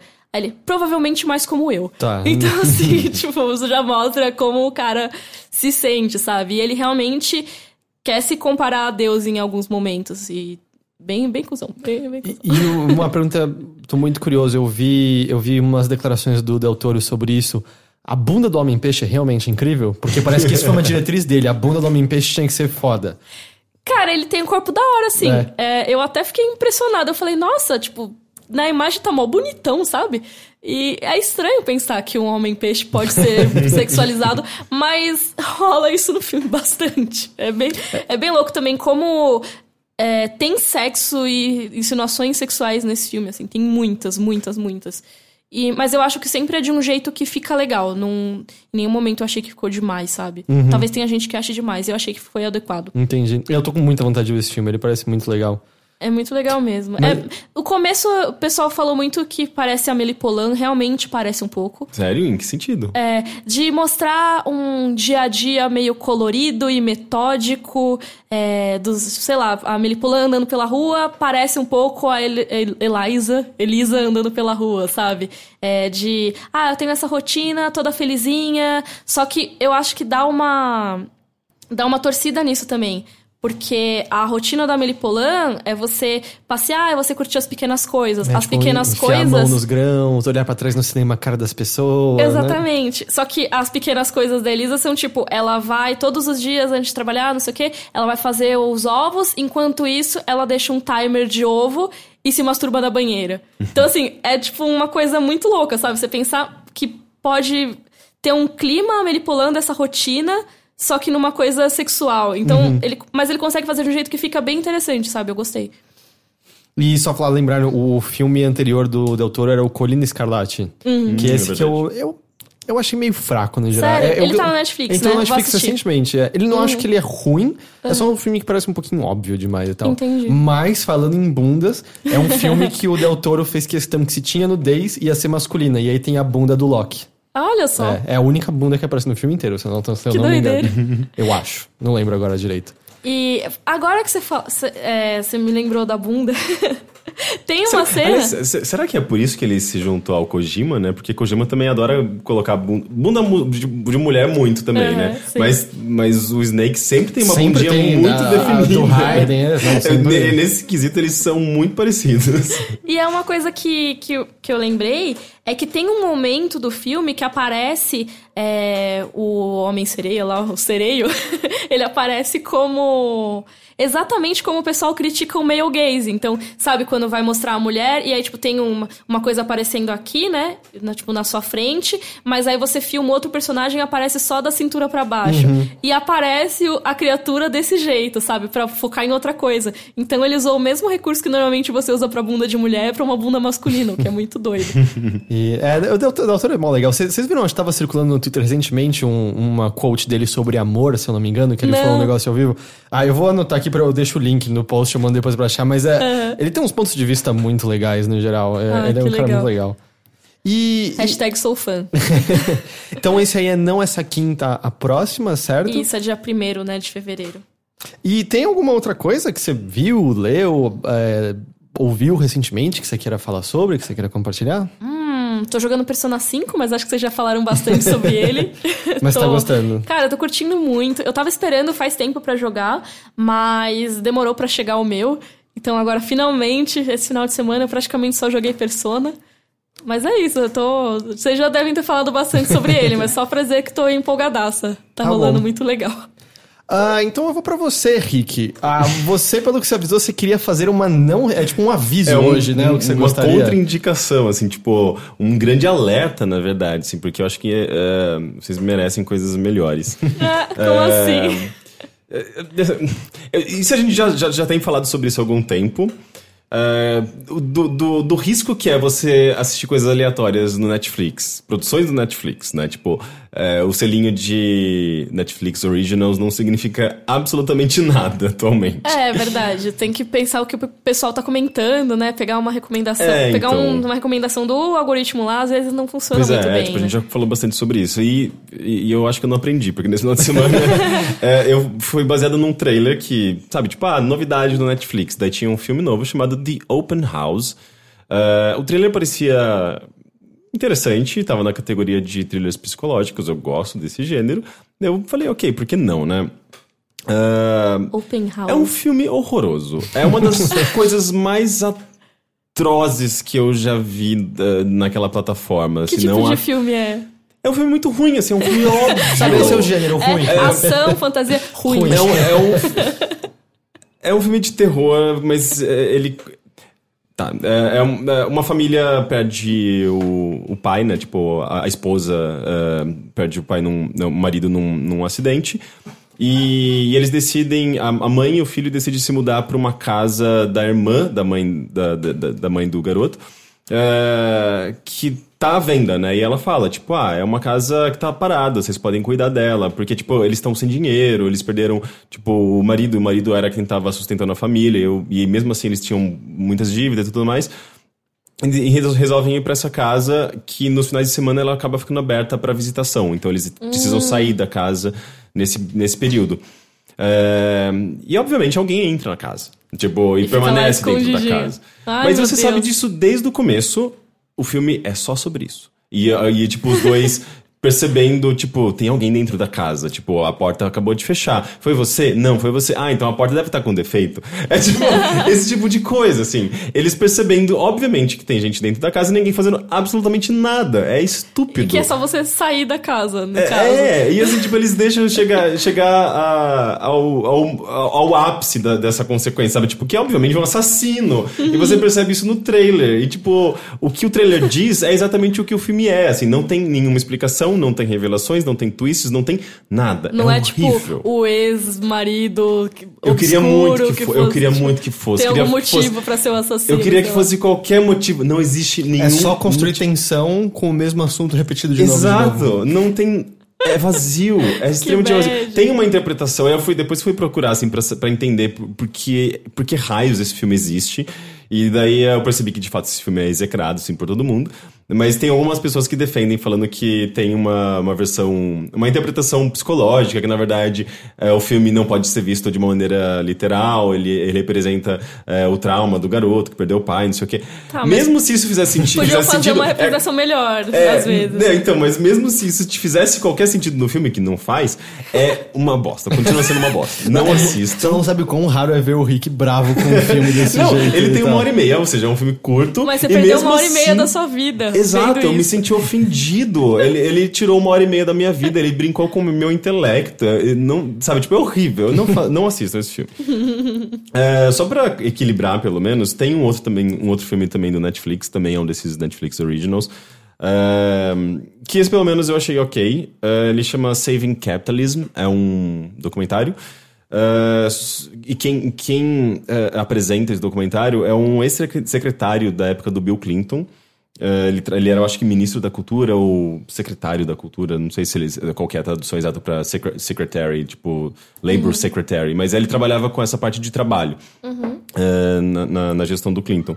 E ele, e ele é, tipo, um dos grandes nomes atualmente que, que, que fala sobre é, desigualdade socioeconômica no mundo e como o capitalismo é a, a razão para que exista, obviamente, esse, esse desequilíbrio socioeconômico. O Mas quê? Ele... Será? que novidade! Uau! Mas ele, ele, ele defende uns pontos e deixa bem, bem claro isso no documentário, é bem didático, de que é, a, o governo tem sido tem dado cada vez mais benefícios para empresas e que as leis são feitas em, é, em função da, da do capitalismo, da, das empresas, das, uhum. da, de quem gera o dinheiro e tudo mais. E como a sociedade tem sido cada vez mais direcionada não para o trabalhador e para o cidadão, mas para empresas. Isso, isso é bem interessante. Assim, tipo, ele mostra vários números, ele conversa com várias pessoas, fala desde do, do sei lá, tipo, com o fazendeiro que perdeu uh, lucro por conta de grandes corporações, a pessoas, né, tipo, do dia a dia. Ele, ele aborda um pouco também do do, do, da época de manifestações lá da, do Wall Street, né? E, e, é curioso porque eu assisti esse documentário na semana passada e daí ontem saíram os dados uh, de uma ONG uh, que aborda justamente uh, essa discrepância socioeconômica no mundo. E, e, e, bate muito bem, assim, né? Tipo, fica muito evidente que, que isso é meio óbvio, né? Mas ao mesmo tempo, é, é, é a gente precisa olhar para esse negócio se a gente quiser corrigir alguma coisa, né? Uhum. É, eu fiquei meio, meio impressionado. Eu só quero repassar esses dados porque eu achei meio impressionante. No Brasil, a gente tem, por exemplo, 5 bilionários. Ah, essa eu vi isso hoje. É, que a, o dinheiro deles corresponde à metade da população mais pobre do Brasil. Sim. Cinco pessoas concentrando uh, basicamente, tipo, quase que a renda total do, do, do dinheiro no país. Sim. É assustadora. E, e se, é você pega, se você pega os, os, os, os gráficos, né, tipo, de, de, de dinheiro concentrado, ele salta, assim, tipo, de 300, uh, 322 bilionários no mundo em 2000 para 2043. Ou seja, tipo, é, atualmente. A né? renda está cada vez com menos a, pessoas. A renda está cada vez mais sendo concentrada. E, e não é à toa que é, a nossa geração é a geração que tem dificuldade de pagar aluguel, tem dificuldade de comprar uma casa, um, imóvel, um carro. É Sim. muito diferente da geração dos nossos pais, porque tinha menos concentração de renda naquela época, né? É, não é que é tipo. A economia tá florescendo. Tipo, na verdade, a economia tá, tipo, tá concentrada num, num, em poucas Sim. pessoas. Então é muito assustador, assim, é meio bizarro. E Uh, eu acho que esse documentário ele deixa isso bem claro, assim, de uma maneira bem didática. Ele conversa, por exemplo, com uma mulher que ela trabalha uh, no McDonald's uh, e ela ela não consegue tipo sobreviver assim, tipo com o salário que ela ganha. E ele fala, tipo, não é possível que uma pessoa que trabalhe tenha um, um salário por menor que seja não consiga pagar seu aluguel, não consiga sobreviver, basicamente, não consegue comprar comida, sabe? E, e, é, é, tipo, é meio loucura, sabe? É, eu sinto que essa a discussão tem sido cada vez mais forte, acho que justamente por conta a da nossa geração é. trouxe isso. Porque a semana passada, retrasada, tava saindo do quanto de dinheiro o Jeff Bezos, né, da Amazon fez e tal. Uhum. E umas pessoas até compartilhando umas notícias, olha que bonzinho, porque ele pagou, tipo, ele doou, sei lá, 30 milhões para pagar a educação de alguns dreamers lá. E era o equivalente a, ter, a ser doar 15 dólares. Dólares se você ganha 50 mil num ano. Porque, e, e, enquanto parece que vários empregados da Amazon precisam de food stamps nos Estados Unidos para comer, e é coisa do tipo, ninguém precisa dos quantidade de bilhões que essas pessoas têm, tá sendo o argumento das pessoas cada vez mais e mais. Não é, faz sentido. Eu sempre então. penso, nossa, pra que tanto dinheiro, cara? Não, não, não faz muito sentido, né? Não sobrou nada que você não pode fazer. E a grande é. ironia é que essas pessoas vão todas morrer exatamente do mesmo jeito que a gente. Essa é a coisa que me deixa feliz no fim do dia, que o Peter Thiel tá, tipo, chegou a ver pesquisas sobre injetar sangue de jovens dentro dele para viver mais. Meu e ele Deus. vai apodrecer embaixo da terra igualzinho a mim, a você e a todos que estão nos ouvindo agora. Ele vai se congelar com certeza. Ele se, ele chegou, se ele chegou ao cúmulo de injetação... Ele, ele não injetou de fato, ele pesquisou, ele, tipo, botou dinheiro pra pesquisar sobre... É, eu adoro essas teorias, né? Tipo, de que o Disney tá congelado é. debaixo de não sei onde. É, mas ele... Uh, esse, esse, eu esqueci o nome dele, deixa só é, eu, até, isso eu já ouvi uma, uma é entrevista o... recentemente com uma, tipo, a sobrinha neta do Walt Disney. E ela falou, tipo, eu vou responder. A entrevista começava assim com ela dizendo: Eu vou responder as três perguntas que sei que você vai fazer Sim, eu sou mesmo da família dele. Não, eu não entro de graça nos parques. Que dó. Não, ele não tá congelado. Já pensou? Então, o Robert Raitt, que é esse cara, né? Tipo, esse ex-secretário de, de trabalho, ele, ele meio que aponta, assim, tipo, a razão para isso. Lobby, e desde os anos 70 até, até hoje, o número de pessoas especializadas em lobby, em fazer essa ponte entre a empresa e o governo, cresceu exponencialmente, assim, então, tipo, tem pessoas focadas nisso e as, as leis acabaram sendo direcionadas para empresas, né? Tipo, oi, reforma trabalhista no Brasil. E, e outra coisa que... Qual que era a outra coisa que ele falava que era interessante? não sei. eu não- É, Ah, sim, tipo, eh, impostos, né? Tipo, os ricos pagam menos impostos do que os, do que os mais pobres. Eh, se a gente for ver, tipo, essa, essa, essa pesquisa que saiu ontem mesmo, eh, tem uns dados interessantes. A gente gasta, tipo, da nossa classe social e econômica, eu acho que quanto mais pobre parece que é, o número é mai- maior, a gente gasta em torno de 30, e- 30% em impostos, enquanto que ricos, eh, pessoas muito mais abastadas, eh, se você for considerar todos os impostos, eles gastam em torno de 20% do, do, dos ganhos. Então Isso é, faz uma baita diferença quando você é um muito- bilionário. Pois é. Assim, tipo, óbvio, tá sendo muito dinheiro, muito dinheiro dele também, porque, Sim. tipo, se você considera É, se você, mas você tem que pensar em porcentagem. É, na que Pensar porcentagem. em quantidade. Pois é, e, e tem, enfim, tipo, ah, empresas e, e pessoas ricas acabam tendo, tipo, algumas isenções, porque, ah, vai gerar, vai movimentar a economia, são dinheiros grandes, mas ao mesmo tempo, ah, não necessariamente vai movimentar a economia, né? Tipo, se você tá concentrando dinheiro aqui e quem, ah, tipo, a, a maior parte da, da população vai, vai gastar menos, porque tem menos dinheiro ali pra ela disponível. Sim, e é o que o pessoal fica falando, ah, os millennials estão matando não sei o que lá, os millennials estão matando, sei lá. É sempre a culpa nossa, né? É, exatamente, porque os millennials não consomem determinado tipo de produto. Gente, os millennials não consomem porque os millennials não têm dinheiro pra gastar. Eu, eu gosto muito do screen cap, que era tipo um tweet de uma matéria dizendo Por que millennials não estão mais comprando diamantes? E aí tem uma resposta de uma pessoa Eu trabalho numa quitandas. É É, é eu não meio consigo isso, pagar né? aluguel, sabe? Vou, vou comprar diamante, como? Ah, e outro dado importante: de, é, 9 de cada 10 bilionários são homens. Hum. mais um caso, Deus. mais um exemplo de. eh, Como é o nome disso? Saving Capitalism? Saving Capitalism. Netflix também. Netflix. Eh, e se você quiser ver essa pesquisa que saiu ontem, deixa eu só pegar o nome da, da ONG, é uma ONG britânica eh, que faz dados eh, com base em vários, várias fontes e tal. Um, ONG Oxfam, eles li- li- liberaram um relatório bem detalhado Entendi. e o Brasil é um dos países mais eh, do topo dessa lista de, de discrepâncias Antes da, da gente ler, eu separei três e-mails pra gente ler. Ah, legal. Eu queria eu falar brevemente de um assunto tão importante quanto economia, capitalismo e desigualdade social. My Little Pony.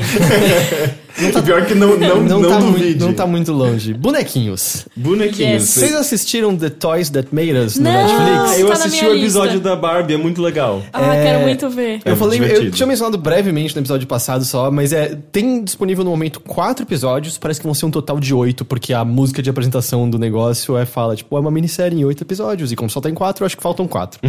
é, Você Esperamos que sim. presumiu, né? Você fez as continhas. mas é, os quatro episódios que tem, eu acho que é uma, é uma série do Netflix mesmo. É, o primeiro episódio é sobre os bonequinhos de Star Wars. O segundo episódio é sobre Bar... Não, é sobre Barbie? É, acho que é sobre Barbie. Barbie. O terceiro episódio é sobre bonequinhos do He-Man. He-Man. E o quarto episódio é sobre comandos em ação.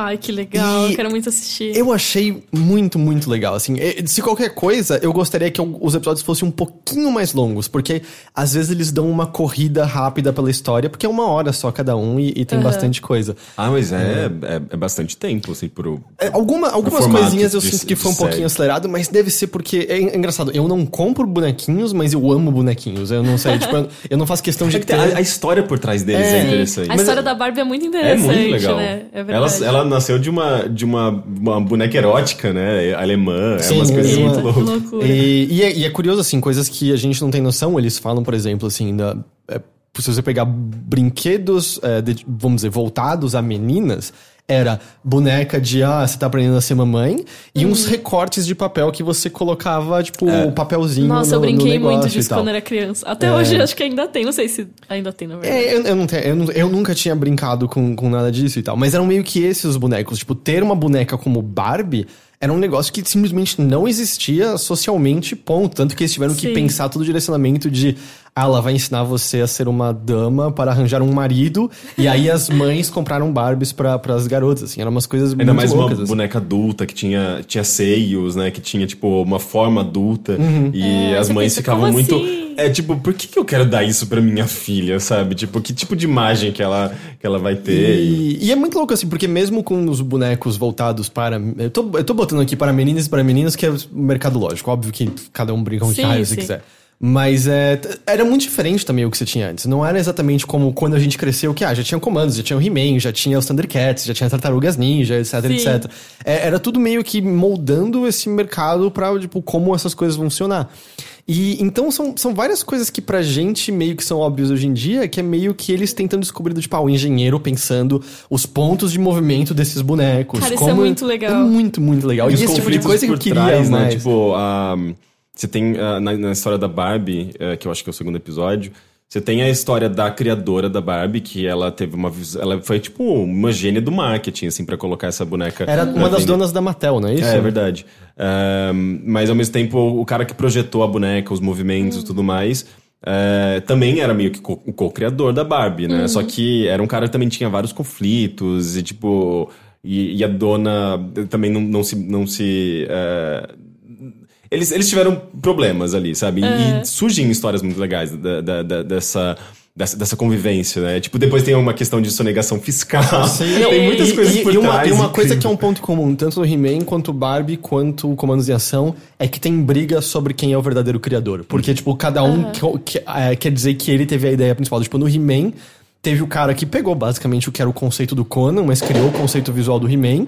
Mas teve o cara que criou o nome He-Man. E aí cada um briga do que, que foi mais importante, o nome He-Man ou Ou criar o boneco. visual do Conan. É, a partir assim. do momento que aquele negócio tá girando rios de dinheiro, eu também brigaria. Sim, É, especialmente porque tem no do Comandos em Ação, eu acho, um- acho que é no Comandos em Ação, uma, uma briga muito relacionada do tipo, o, o contrato que o cara que criou o Comandos em Ação fez, ele tinha duas escolhas. Era 50 mil dólares e 1% de royalties em cima da venda, ou 100 mil dólares. Ele pegou 100 mil, e se ele tivesse pego royalty, ele teria ganhado milhões e milhões e milhões, Sim. porque o boneco virou uma febre. Ai, mas é muito E- complicado, né? Porque você é, não tem como É, saber. Não tem como você prever o futuro. Então né? vira, viram várias brigas assim. No do Star Wars, mesma coisa. O contrato que a empresa conseguiu com, com o, a LucasArts foi ridículo, assim, porque ninguém sabia que Star Wars ia acabar tendo o tamanho que teve, sabe? Pô, mas aqui no Exatamente. Brasil esses bonecos de Star Wars chegaram, porque eu não lembro de nenhum amigo meu ter bonequinho Sim, de Star sim, Wars. eles chegaram. Eu tinha eles. Ah, mas você era rico, né? Não, a criança eu- eu rica. tinha- eu que tinha- Eu tinha herdado, eu tinha herdado do meu irmão mais velho esses bonecos. Eram uns bonecos bem ruins Ah, comparado aos comandos de ação. Eles não da tinham ponto de movimento, era, Uhum. era bem, bem zoadinho e tal. Mas aí é, é muito também curioso, assim, meio como eles criavam essas ideias, sabe? Porque era basicamente uma galera sentando e pensando, tá, com o que, que as pessoas vão gostar de brincar? E aí Sim. Uhum. pensar o conceito e vender. Porque no caso do Star Wars. Ah, tinha o filme. Então, ah, a gente vai fazer o Luke Skywalker, a gente vai fazer o Han Solo, a gente vai fazer, obviamente, vai fazer a Millennium Falcon e tal. Sim. Mas o, o do He-Man, acho que é uma das mais interessantes, É, assim. que partir de um conceito. Ah, eu quero um herói masculino que as crianças gostam dos negócios. tipo, É, e parece que foi, tipo, total uma pesquisa que era o que, que as crianças mais querem ter que elas não têm quando elas estão em casa na escola. Poder, força. E é por isso que o He-Man eu, tenho, a força. Ah, porque, tipo, as crianças caramba. sentiam que elas não tinham isso, assim. Mas aí tem coisas do tipo, de onde vem o esqueleto? O cara que tava criando o conceito dos personagens tinha um trauma de infância de quando ele entrou numa, num parque de diversões, num negócio de terror, e ele viu um esqueleto que assustou ele muito. E o lance é que ele falava que aquele esqueleto era real. E aí, tipo, 30 anos depois, saiu uma notícia que era um esqueleto humano mesmo, No que usaram parque? naquele parque quando ele que assustador. é, é muito curioso, assim. É, é, sabe, várias coisinhas que foram misturando e tal. E aí, esse é um, tipo, um único factoide que eu queria mencionar, que eu achei muito, muito divertido, é que eu sabia disso, dessa história, que o- os bonecos do He-Man precedem o desenho animado, na verdade. Ah, aqueles desenhos pra vender boneco, né? Basicamente isso. Ele vinha com uma história em quadrinho no, no, no- no- com, com o bonequinho. Tanto que, eu não sei se vocês lembram, alguns He-Mans, em vez da espada de Grayskull, tinham um machado. Nossa, eu não É, lembro disso. o, o meu tinha um machado, porque na história em quadrinho não tinha exatamente ainda a espada de Grayskull desde sempre, se eu não me Nossa, engano. eles um machado. on the go, assim, o E, produção. e aí o curioso é, tipo, de, eu achava que era isso. Tipo, ah, eles fizeram a história em quadrinho, aí depois, puta, fez sucesso com esse desenho. Não, a, a história, tipo, é, é, é bizarra que pensaram lá a linha naquela época tinha que, ah, vamos lá conversar com as grandes redes pra vender, pra vender os bonecos. Beleza. Estão lá as grandes lojas olhando, gostando da linha, vendo lá os protótipos, não sei o que lá. Aí ele vira e fala assim: tá, mas. Ah, com Star Wars as crianças têm os filmes, né? Eles sabem que é um vilão e tal. Como eles vão saber com esses bonecos? E aí todo mundo congela, aí um cara vira assim: Ah, eu não contei pra você? Cada bonequinho vai vir com uma história em quadrinho, contando a história do He-Man. E aí todo mundo olhando em volta, do tipo, ah, legal. E aí, tipo, os caras vão embora e eles, tá, a gente precisa arranjar alguém pra fazer essa história em quadrinho. aí, beleza, fica decidido isso. Aí, umas semanas depois, tem outra rede de lojas vindo lá e tal. E aí eles estão contando tudo e tal. E aí o cara vira assim, mas pera, eu não entendi uma coisa. Aqui tá dizendo que os bonecos são a partir de 3 anos de idade. Crianças de 3 anos de idade não sabem ler. Como elas vão ler história em quadrinho? Aí o mesmo cara para e tipo... Ah, eu não contei pra você? Vai ter um desenho animado acompanhando o negócio também. E foi daí que eles, tipo, foram atrás de alguém pra fazer Gente, o desenho. desenho animado é muito mais caro do que a produção do Então, boneco, era um né? lance louco que, tipo, eles iam usar uma grana pra fazer um especial de duas horas, com a mesma Uhum. grana fizeram uma cacetada de episódio, e o desenho foi gigante. Eu não. Eu Sim, acho que vários bonequinhos muito, né? não chegaram aqui no Brasil. Porque era nível, eles começaram a inventar uns personagens, tipo, tinha um que o poder dele era. Ah, não, isso já é comandos em ação, tô misturando histórias. Mas é, tipo, em qual- qualquer jeito. O, o Homem, tipo, tiveram vários e vários e vários. Eu acho que alguns não, não chegaram aqui, mas o desenho foi explosivo, foi muito, muito, muito grande, assim. é. Mas, cara, é muito legal essa onda de desenho pra vender boneco dos anos 80 e 90. Tem umas coisas aleatórias, assim. Tem desenho do cubo mágico. Se- que- tem, tem uma um desenho de família coisas que bizarras. mora com uma família hispânica, não é? Cara, eu não lembro, mas tem uns desenhos muito loucos. Uma vez. Uma, sabe aquela vez que você vai e fica até três da manhã na Wikipedia e olhando vídeos no YouTube? Tipo, é isso. Você vai parar no, nos desenhos baseados em. É, Eu já cheguei a assistir um episódio do Rubik, o Cubo Mágico, no YouTube, tem O- lá. O Popples também foi, foi pra vender brinquedo e eu adorava É. quando era criança. Cara, é muito louco. E até o próprio Transformers, né? Surgiu Uhum. pra vender os Gundam. Não sei se é Gundam, por favor, não me crucifiquem, tá? Mas era um é, boneco os bonecos, japonês, Os né? bonecos japoneses que se transformavam. Não sei o que que era, mas era pra vender. Tanto e aí que, surgiu o Transformers. Tanto que é, nos, de- nos desenhos Transformers e do Comandos, quando rolava do tipo, no Transformers morria algum Transformers, ou no Comandos, do tipo, fomos para uma realidade paralela e vocês vão ficar aqui pra cuidar desse mundo, era que era do tipo, vai lançar novo boneco, põe os novos no desenho aí pra renovar e aí ter, tipo, Sim. marketing gratuito. E os caras tinham que trabalhar com o que tinha, né? Então, assim, ah, como que esse boneco aqui vai se encaixar no meu desenho? Tipo, tem que explorar um motivo coerente pra ele estar aqui. E às vezes não era muito coerente, mas é muito legal muito pensar legal. que É, isso eu, existiu. Eu gosto que a gente tá falando disso justamente depois de falar sobre capitalismo, sobre, sobre pessoas ricas que concentram dinheiro, né? Exatamente. Como eu posso concentrar mais dinheiro nos meus bonequinhos? Ah, não, Assim tem, tem, tem coisas do tipo, assim, pegando bem esse assunto, é, tinha um limite de propaganda na propaganda na TV que você podia é, mostrar pra criança e tinha que mostrar do tipo, ah, só 1%, 10% da propaganda podia ser tipo boneco em umas situações fantásticas, no resto tinha que ser ele na mão pra mostrar como é real. Ah, sim. Mas essa limitação não tinha se você publicasse, tipo, em revistas em quadrinho. Então, por isso que tinha uma história em quadrinho do Comandos em Ação pra fazer propaganda do boneco dentro dele. legal. Caralho. E aí... E, e nesse documentário tem. Ele aborda justamente um momento que. é, eu acho que ele. é, ele dá exemplo de como a a- a- as leis começaram a beneficiar mais o empresário, que é justamente de quando eles tentaram ba- é, barrar os comerciais direcionados para criança e não conseguiram. Tipo, foi, foi é, tipo a, a lei caiu, sabe? E as empresas ganharam. Mas enfim, chama The Toys That Made Us, Netflix, tem quatro episódios. Eu achei super divertido. Ah, eu quero muito assistir. Já tava querendo ver antes, agora eu quero legal. mais. É, vale, vale muito a pena. Eu Eu, achei eu muito acho que a legal. produção é meio. É, bo- é, Eu achei boa, eu não achei ruim. A, a edição é, é- é boa no sentido de ela consegue transmitir e comunicar bem, mas assim, a edição, as animações são meio tosquinhas, sabe? É meio, só o único Eu diria a única reclamação. coisa que eu senti da edição é que tem um humorzinho que às vezes parece. How do you do, fellow kids? Sabe? Um pouquinho assim. Sim. Mas eu, eu Pra gostei. millennials. É, meio isso. Mas eu, eu achei legal e eu não tinha a menor ideia quase nenhuma dessas histórias e ela, eu acho elas muito legais. E é especialmente porque, sabe, especialmente o He-Man em comandos é. Eu lembro desse, meu amigo tinha esse, eu tinha esse, eu gostava desse, sabe? E isso é, isso é muito legal. legal. Vamos então dar uma lidinha em e-mails rapidinho?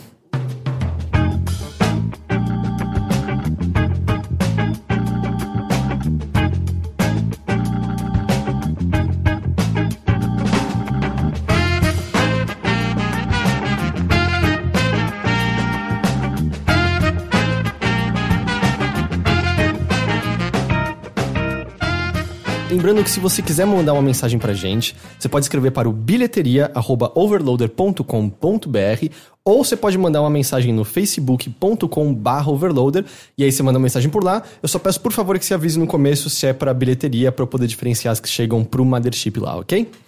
Então, o primeiro e-mail de hoje vem do Ricardo Aranha.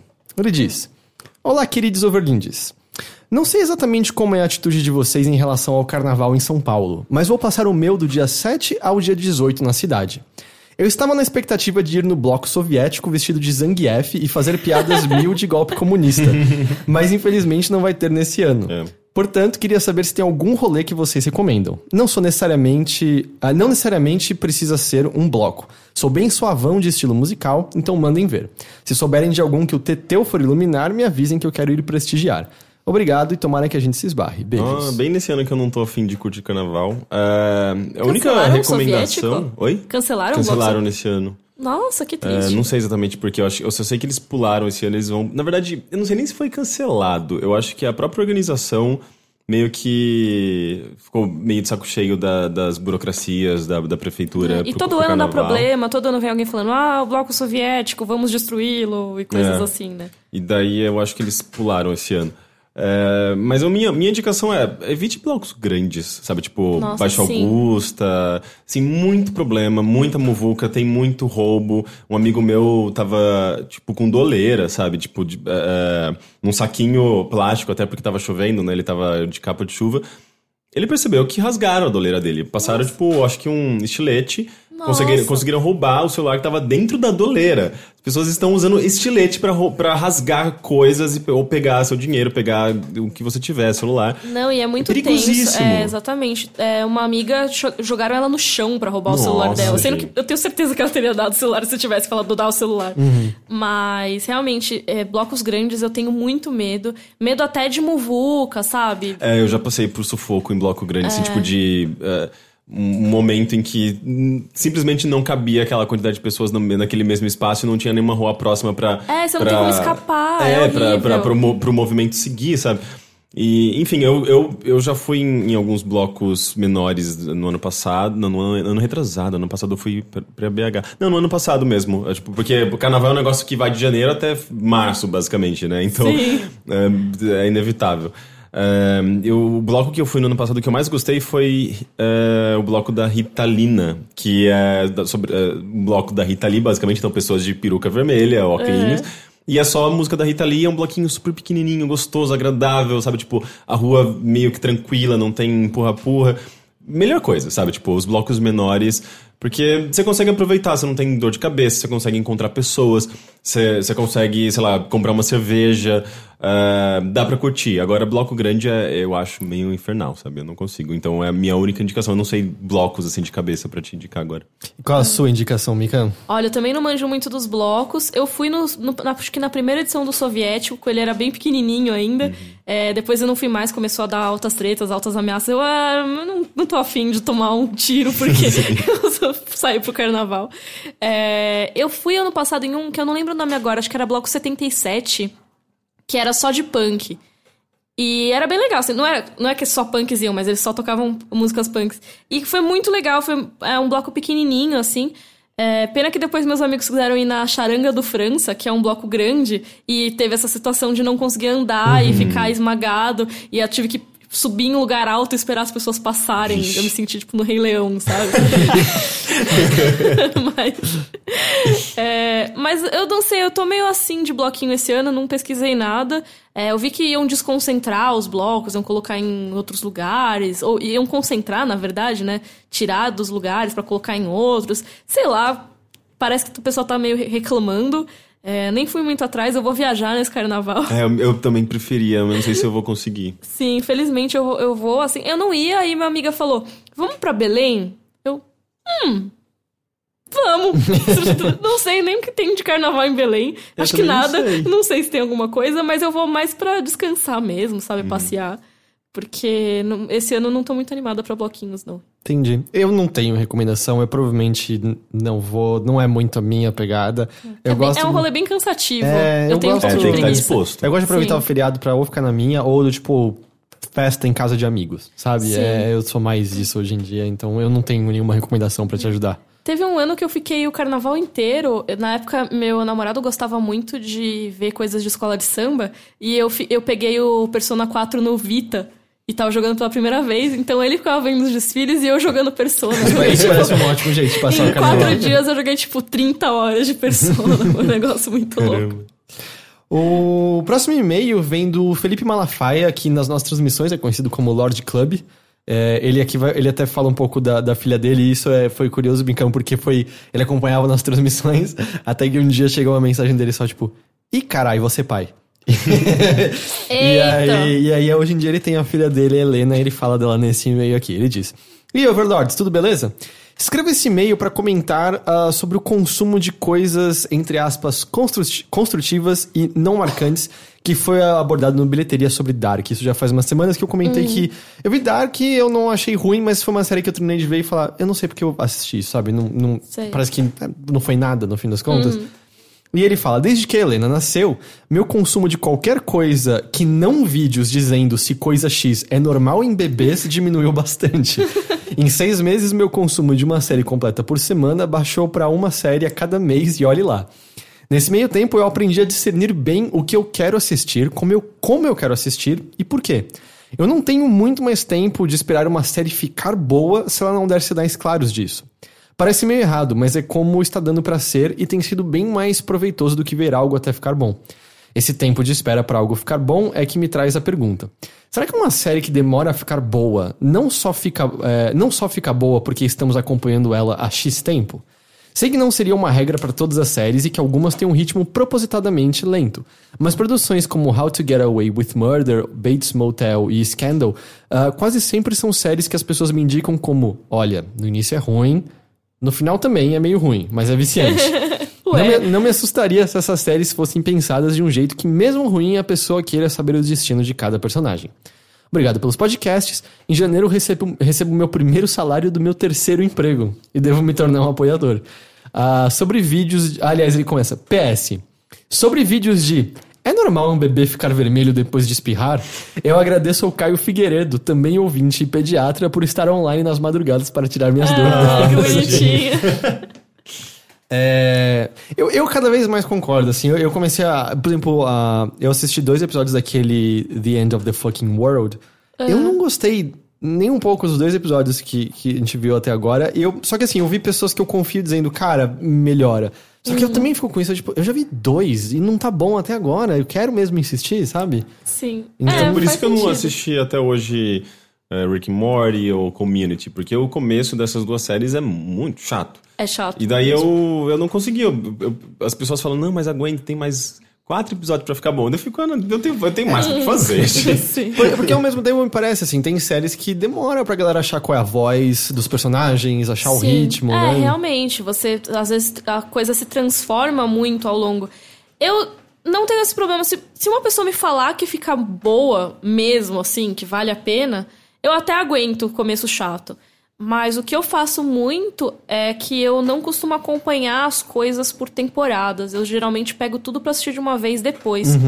Porque eu não tenho tempo pra gastar com uma coisa que eu não sei se vai ser boa ou não. Então, por isso que tem muito anime que eu não vejo de temporada. Eu espero pra assistir de uma vez, sabe? É, realmente tem muita coisa saindo. A gente tem cada vez menos tempo pra fazer as coisas. E aí você vai gastar com uma coisa que não tá te deixando feliz. Sim. Sabe? Se é pra isso, eu durmo, entendeu? Eu, eu, eu vi nesses dias que hum, a produção ah, de, eu acho que de dois, 2008 a 2017, 2016, aumentou, tipo, meio que dobrou, né? Tipo, tinha, tinha nos Estados Unidos isso, ex- exclusivamente.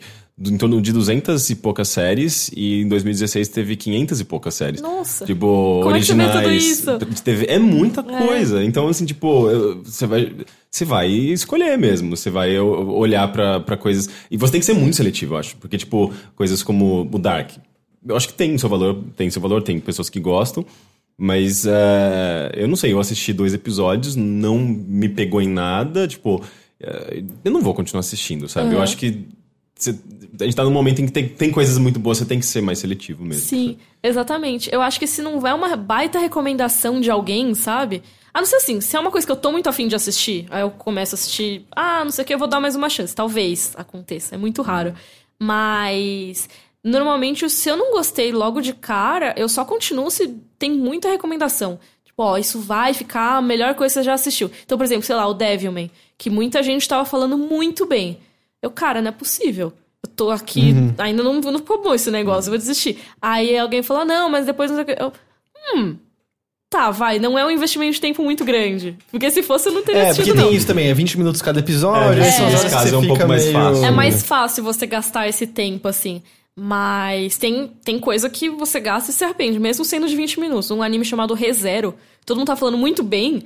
Cara, eu fui assistir, eu assisti 25 episódios esperando ficar bom. 25? Nossa, 25, é. eu assisti a temporada inteira. E não ficou bom, era uma mentira. Tipo, 25 é, às vezes é mais do que o tempo da, da cinematografia inteira de alguns diretores. é, sim. É, mas aqui nesse caso é, é como é anime, é, é curtinho, é 20 sabe? Minutos, é, né? sim. Então, mesmo 25 episódios, acaba sendo menos do que uma temporada pequena de uma série. Mas, mesmo assim é um gasto já maior de tempo que não vale a pena. Porque para mim não valeu, pode ser que para outra pessoa valha, mas eu acho que não não rendeu esse tempo. Mas tem muita série que você já fica com um pouco de preguiça, porque série americana de temporadas normais vai, vai ter 10, 15 episódios de uma hora, quando não são aquelas temporadas com 24 episódios. Cara, você vai gastar 24 horas do seu tempo, é bom que você gaste com uma coisa boa. Sim. Que, e eu não tô emitindo nenhum juízo aqui sobre o que, que é bom ou o que não é. Que seja bom para você, uhum. sabe? Uma coisa que você sinta que você gastou é, é bem muito seu subjetivo, tempo. Né? Exatamente. O, tipo, o Twin Peaks do ano passado mesmo, ele foi super divisível. Se algumas pessoas olhavam e falavam, que bosta é essa? Uhum. Efeitos especiais feios, é chata, uma, uma, uma, uhum. uma, série chata. E eu, tipo, sou apaixonado por justamente essas, essas características. É, eu, é acho muito que, subjetivo. eu acho que a que eu mais me arrependo de ter visto inteiro a temporada foi aquela da dancinha dos anjos. A dancinha dos anjos. É. Hã? Ah, The, tô... The Away. The ah, Away. sim. Nossa senhora, como eu odeio essa série, tudo envolvido com ela. Eu não sei, eu assisti inteiro é aquela que a gente porcaria. esperava tanto por um final desse. Eu acho que o final que, não, matou, eu porque eu tava eu, gostando. Eu odiei tudo, eu acho. Sério? Eu, acho eu vi muita gente falando que tinha altas teorias, não sei o quê, mas eu fiquei com um pouco de preguiça de Nossa, ver. É, to, as imagens são tão óbvias, é do tipo, não, é profundo, porque esse cara parece Jesus. É, ali você pode ver que tem as estigmatas, tipo, na mão dele. Tipo, ah, no shit, o cara parece Jesus o tempo todo, sabe? É óbvio que é uma referência a Jesus, o cara, sabe? É tipo, ele morre, ele ressuscita. É, ele é Jesus, olha, o tempo é todo. É tipo mãe, né? É. Nossa, é muito genial. É. Agora você ofendeu o Rick. Desculpa. Desculpa. Eu tô brincando. Ah, eu gosto de, de mãe. Uh, aliás, mãe tá concorrendo ao Framboesa de Ouro, não é isso? Tá? Eu, eu acho que eu vi, eu vi não. ou eu não sei se eu vi ele, um Twitter, é um tweet piada. Não, eu não achei ruim. É que eu não sei se eu vi um tweet ah, piada. É meu filme favorito do ano passado. Eu não sei se eu vi um tweet piada e eu não entendi a piada, mas eu vi falando alguém Tá concorrendo ao melhor, a melhor diretor no Framboesa? Pior ator, pior atriz e pior diretor, é isso? Ai, gente. Mas é que eu acho que o Framboesa tão... de Ouro ele também gosta de fazer umas piadas Sim, também. É, eu acho o... que nem todo mundo que eles indicam é realmente ruim. Todo mundo concorda que o Framboesa não tem mais relevância absolutamente nenhuma. Mas é, é, é, é, eu não sei se, tipo, se é uma coisa mais irônica, tipo, a ponto dos atores levarem na brincadeira e acharem engraçado, ou se é uma coisa meio ofensiva. Eu acho que não é ofensivo. É, né? Eu acho que nesse caso não é ofensivo, porque eles sabem que eles foram bem, sabe? Uhum. Tipo, o filme ele tem suas coisas boas, então, tipo. tudo bem. Uh, vamos pro último e-mail, então, que é do Anderson. E esse aqui você vai gostar, Rick. Uhum. Ele diz: Sigo o Overloader desde o segundo episódio do Mothership há três anos agora. Embora já soubesse do Games on the Rocks há muito tempo, através do finado Dougão Cast. Tenho certeza que o Heitor não vai se lembrar, mas eu era o rapaz bonito que foi no Boteco Dance e disse que, ele era, que era a minha primeira balada. E não, não era mentira. ah, enfim, esse é meu primeiro e-mail. Claro que depois de todo esse tempo em que eu sigo, nem preciso mencionar o quanto confio nas recomendações de vocês, que sempre procuro conferir por conta própria e geralmente acabo provando também. Mas uma que resolvi conferir só esse ano, e que na verdade nem foi uma recomendação para começo de conversa, foi Bjork. Depois de muito tempo procrastinando em me aprofundar na discografia dela por medo do diferente, isso finalmente mudou. E eu me arrependo de não ter o feito antes. No começo, meu plano era digerir o trabalho dela cronologicamente aos poucos. Nossa. Mas gostei tanto que acabei escutando tudo de uma vez. Senti muito estranhamento a princípio, mas rapidamente ficou claro que sua relevância e renome não são em vão. Realmente não existe artista parecido com a Bjork. Talvez o I Am I, Who Am I, é isso? Aí é mais, é mais. I Am I, Who Am I? Que é a Yonali atualmente. Ah, porém, não conheço seu trabalho. Talvez o embaixador do Dream Pop no Brasil possa nos confirmar. Eu adoro essas, essas classificações. Ah, é claro que meu primeiro e-mail não vai ser só para enaltecer a proprietária da Islândia, por mais que eu não seja verso à ideia. Mas quero indagar. Qual a opinião de hoje do Rick, ou do resto da mesa, claro, sobre a Bjork? Mais especificamente sobre os últimos trabalhos. Ah, lembrando, quando esse e-mail foi enviado, você não tinha falado ainda do, do último álbum dela e Ah, sim. Ah, o Vun- Vunícora, de 2015, foi um dos últimos que eu ouvi e já considero um dos meus álbuns preferidos já feitos. O conceito e execução deles são tão devastadores. Eu fiquei muito abalado nas primeiras vezes que eu ouvi. Com o Utopia, é, é, com o Utopia entre nós há mais de duas semanas, ah, vocês já têm uma opinião formada também? Sei que esses álbuns podem levar tempo para serem digeridos. Pergunto principalmente, pois que eu me lembre, não, uso, não, ouço, ah, não os ouço falar sobre Bjork há uns bons anos. Ah, e qualquer desculpa para que mais pessoas conheçam esse enorme. Esse enorme. Cacete, Heitor! Esse enorme corpo de trabalho são bem-vindas. De todo modo, meus agradecimentos bem tardios a todo o conteúdo, na maioria das vezes de qualidade, que eu proporcionam desde sempre. Ele botou entre parênteses assim, perdão pelo debate.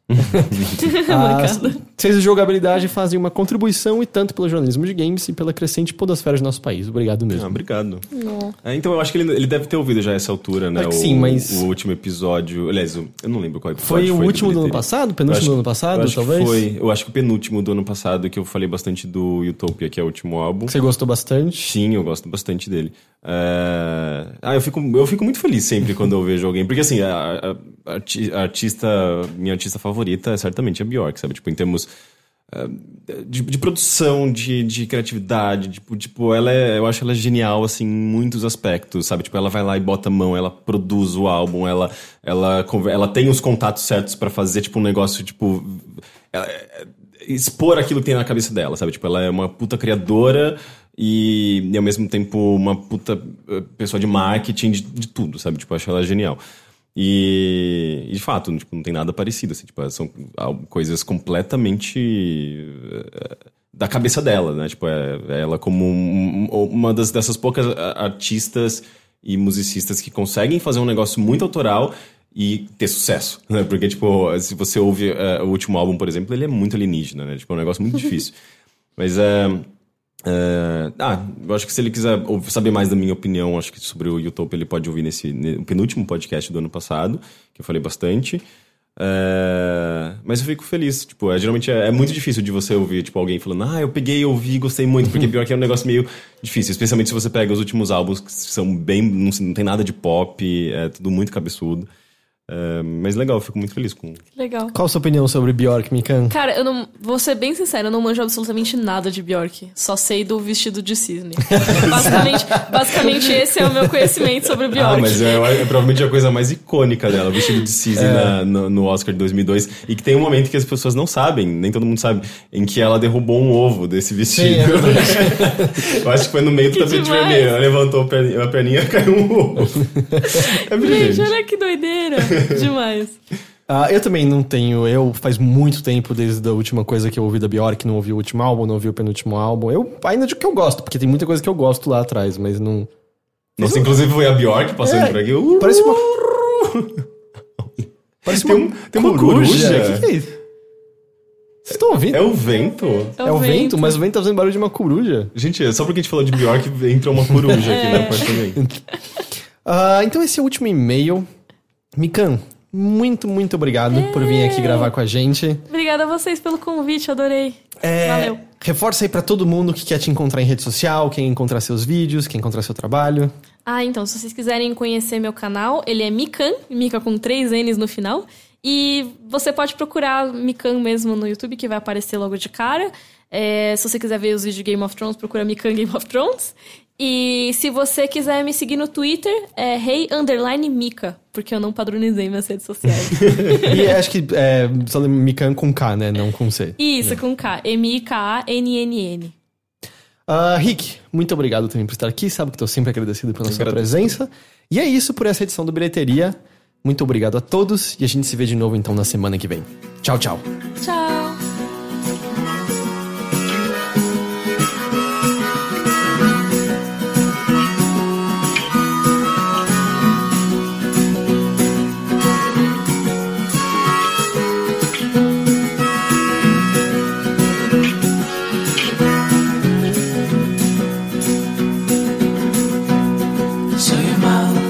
like sunshine.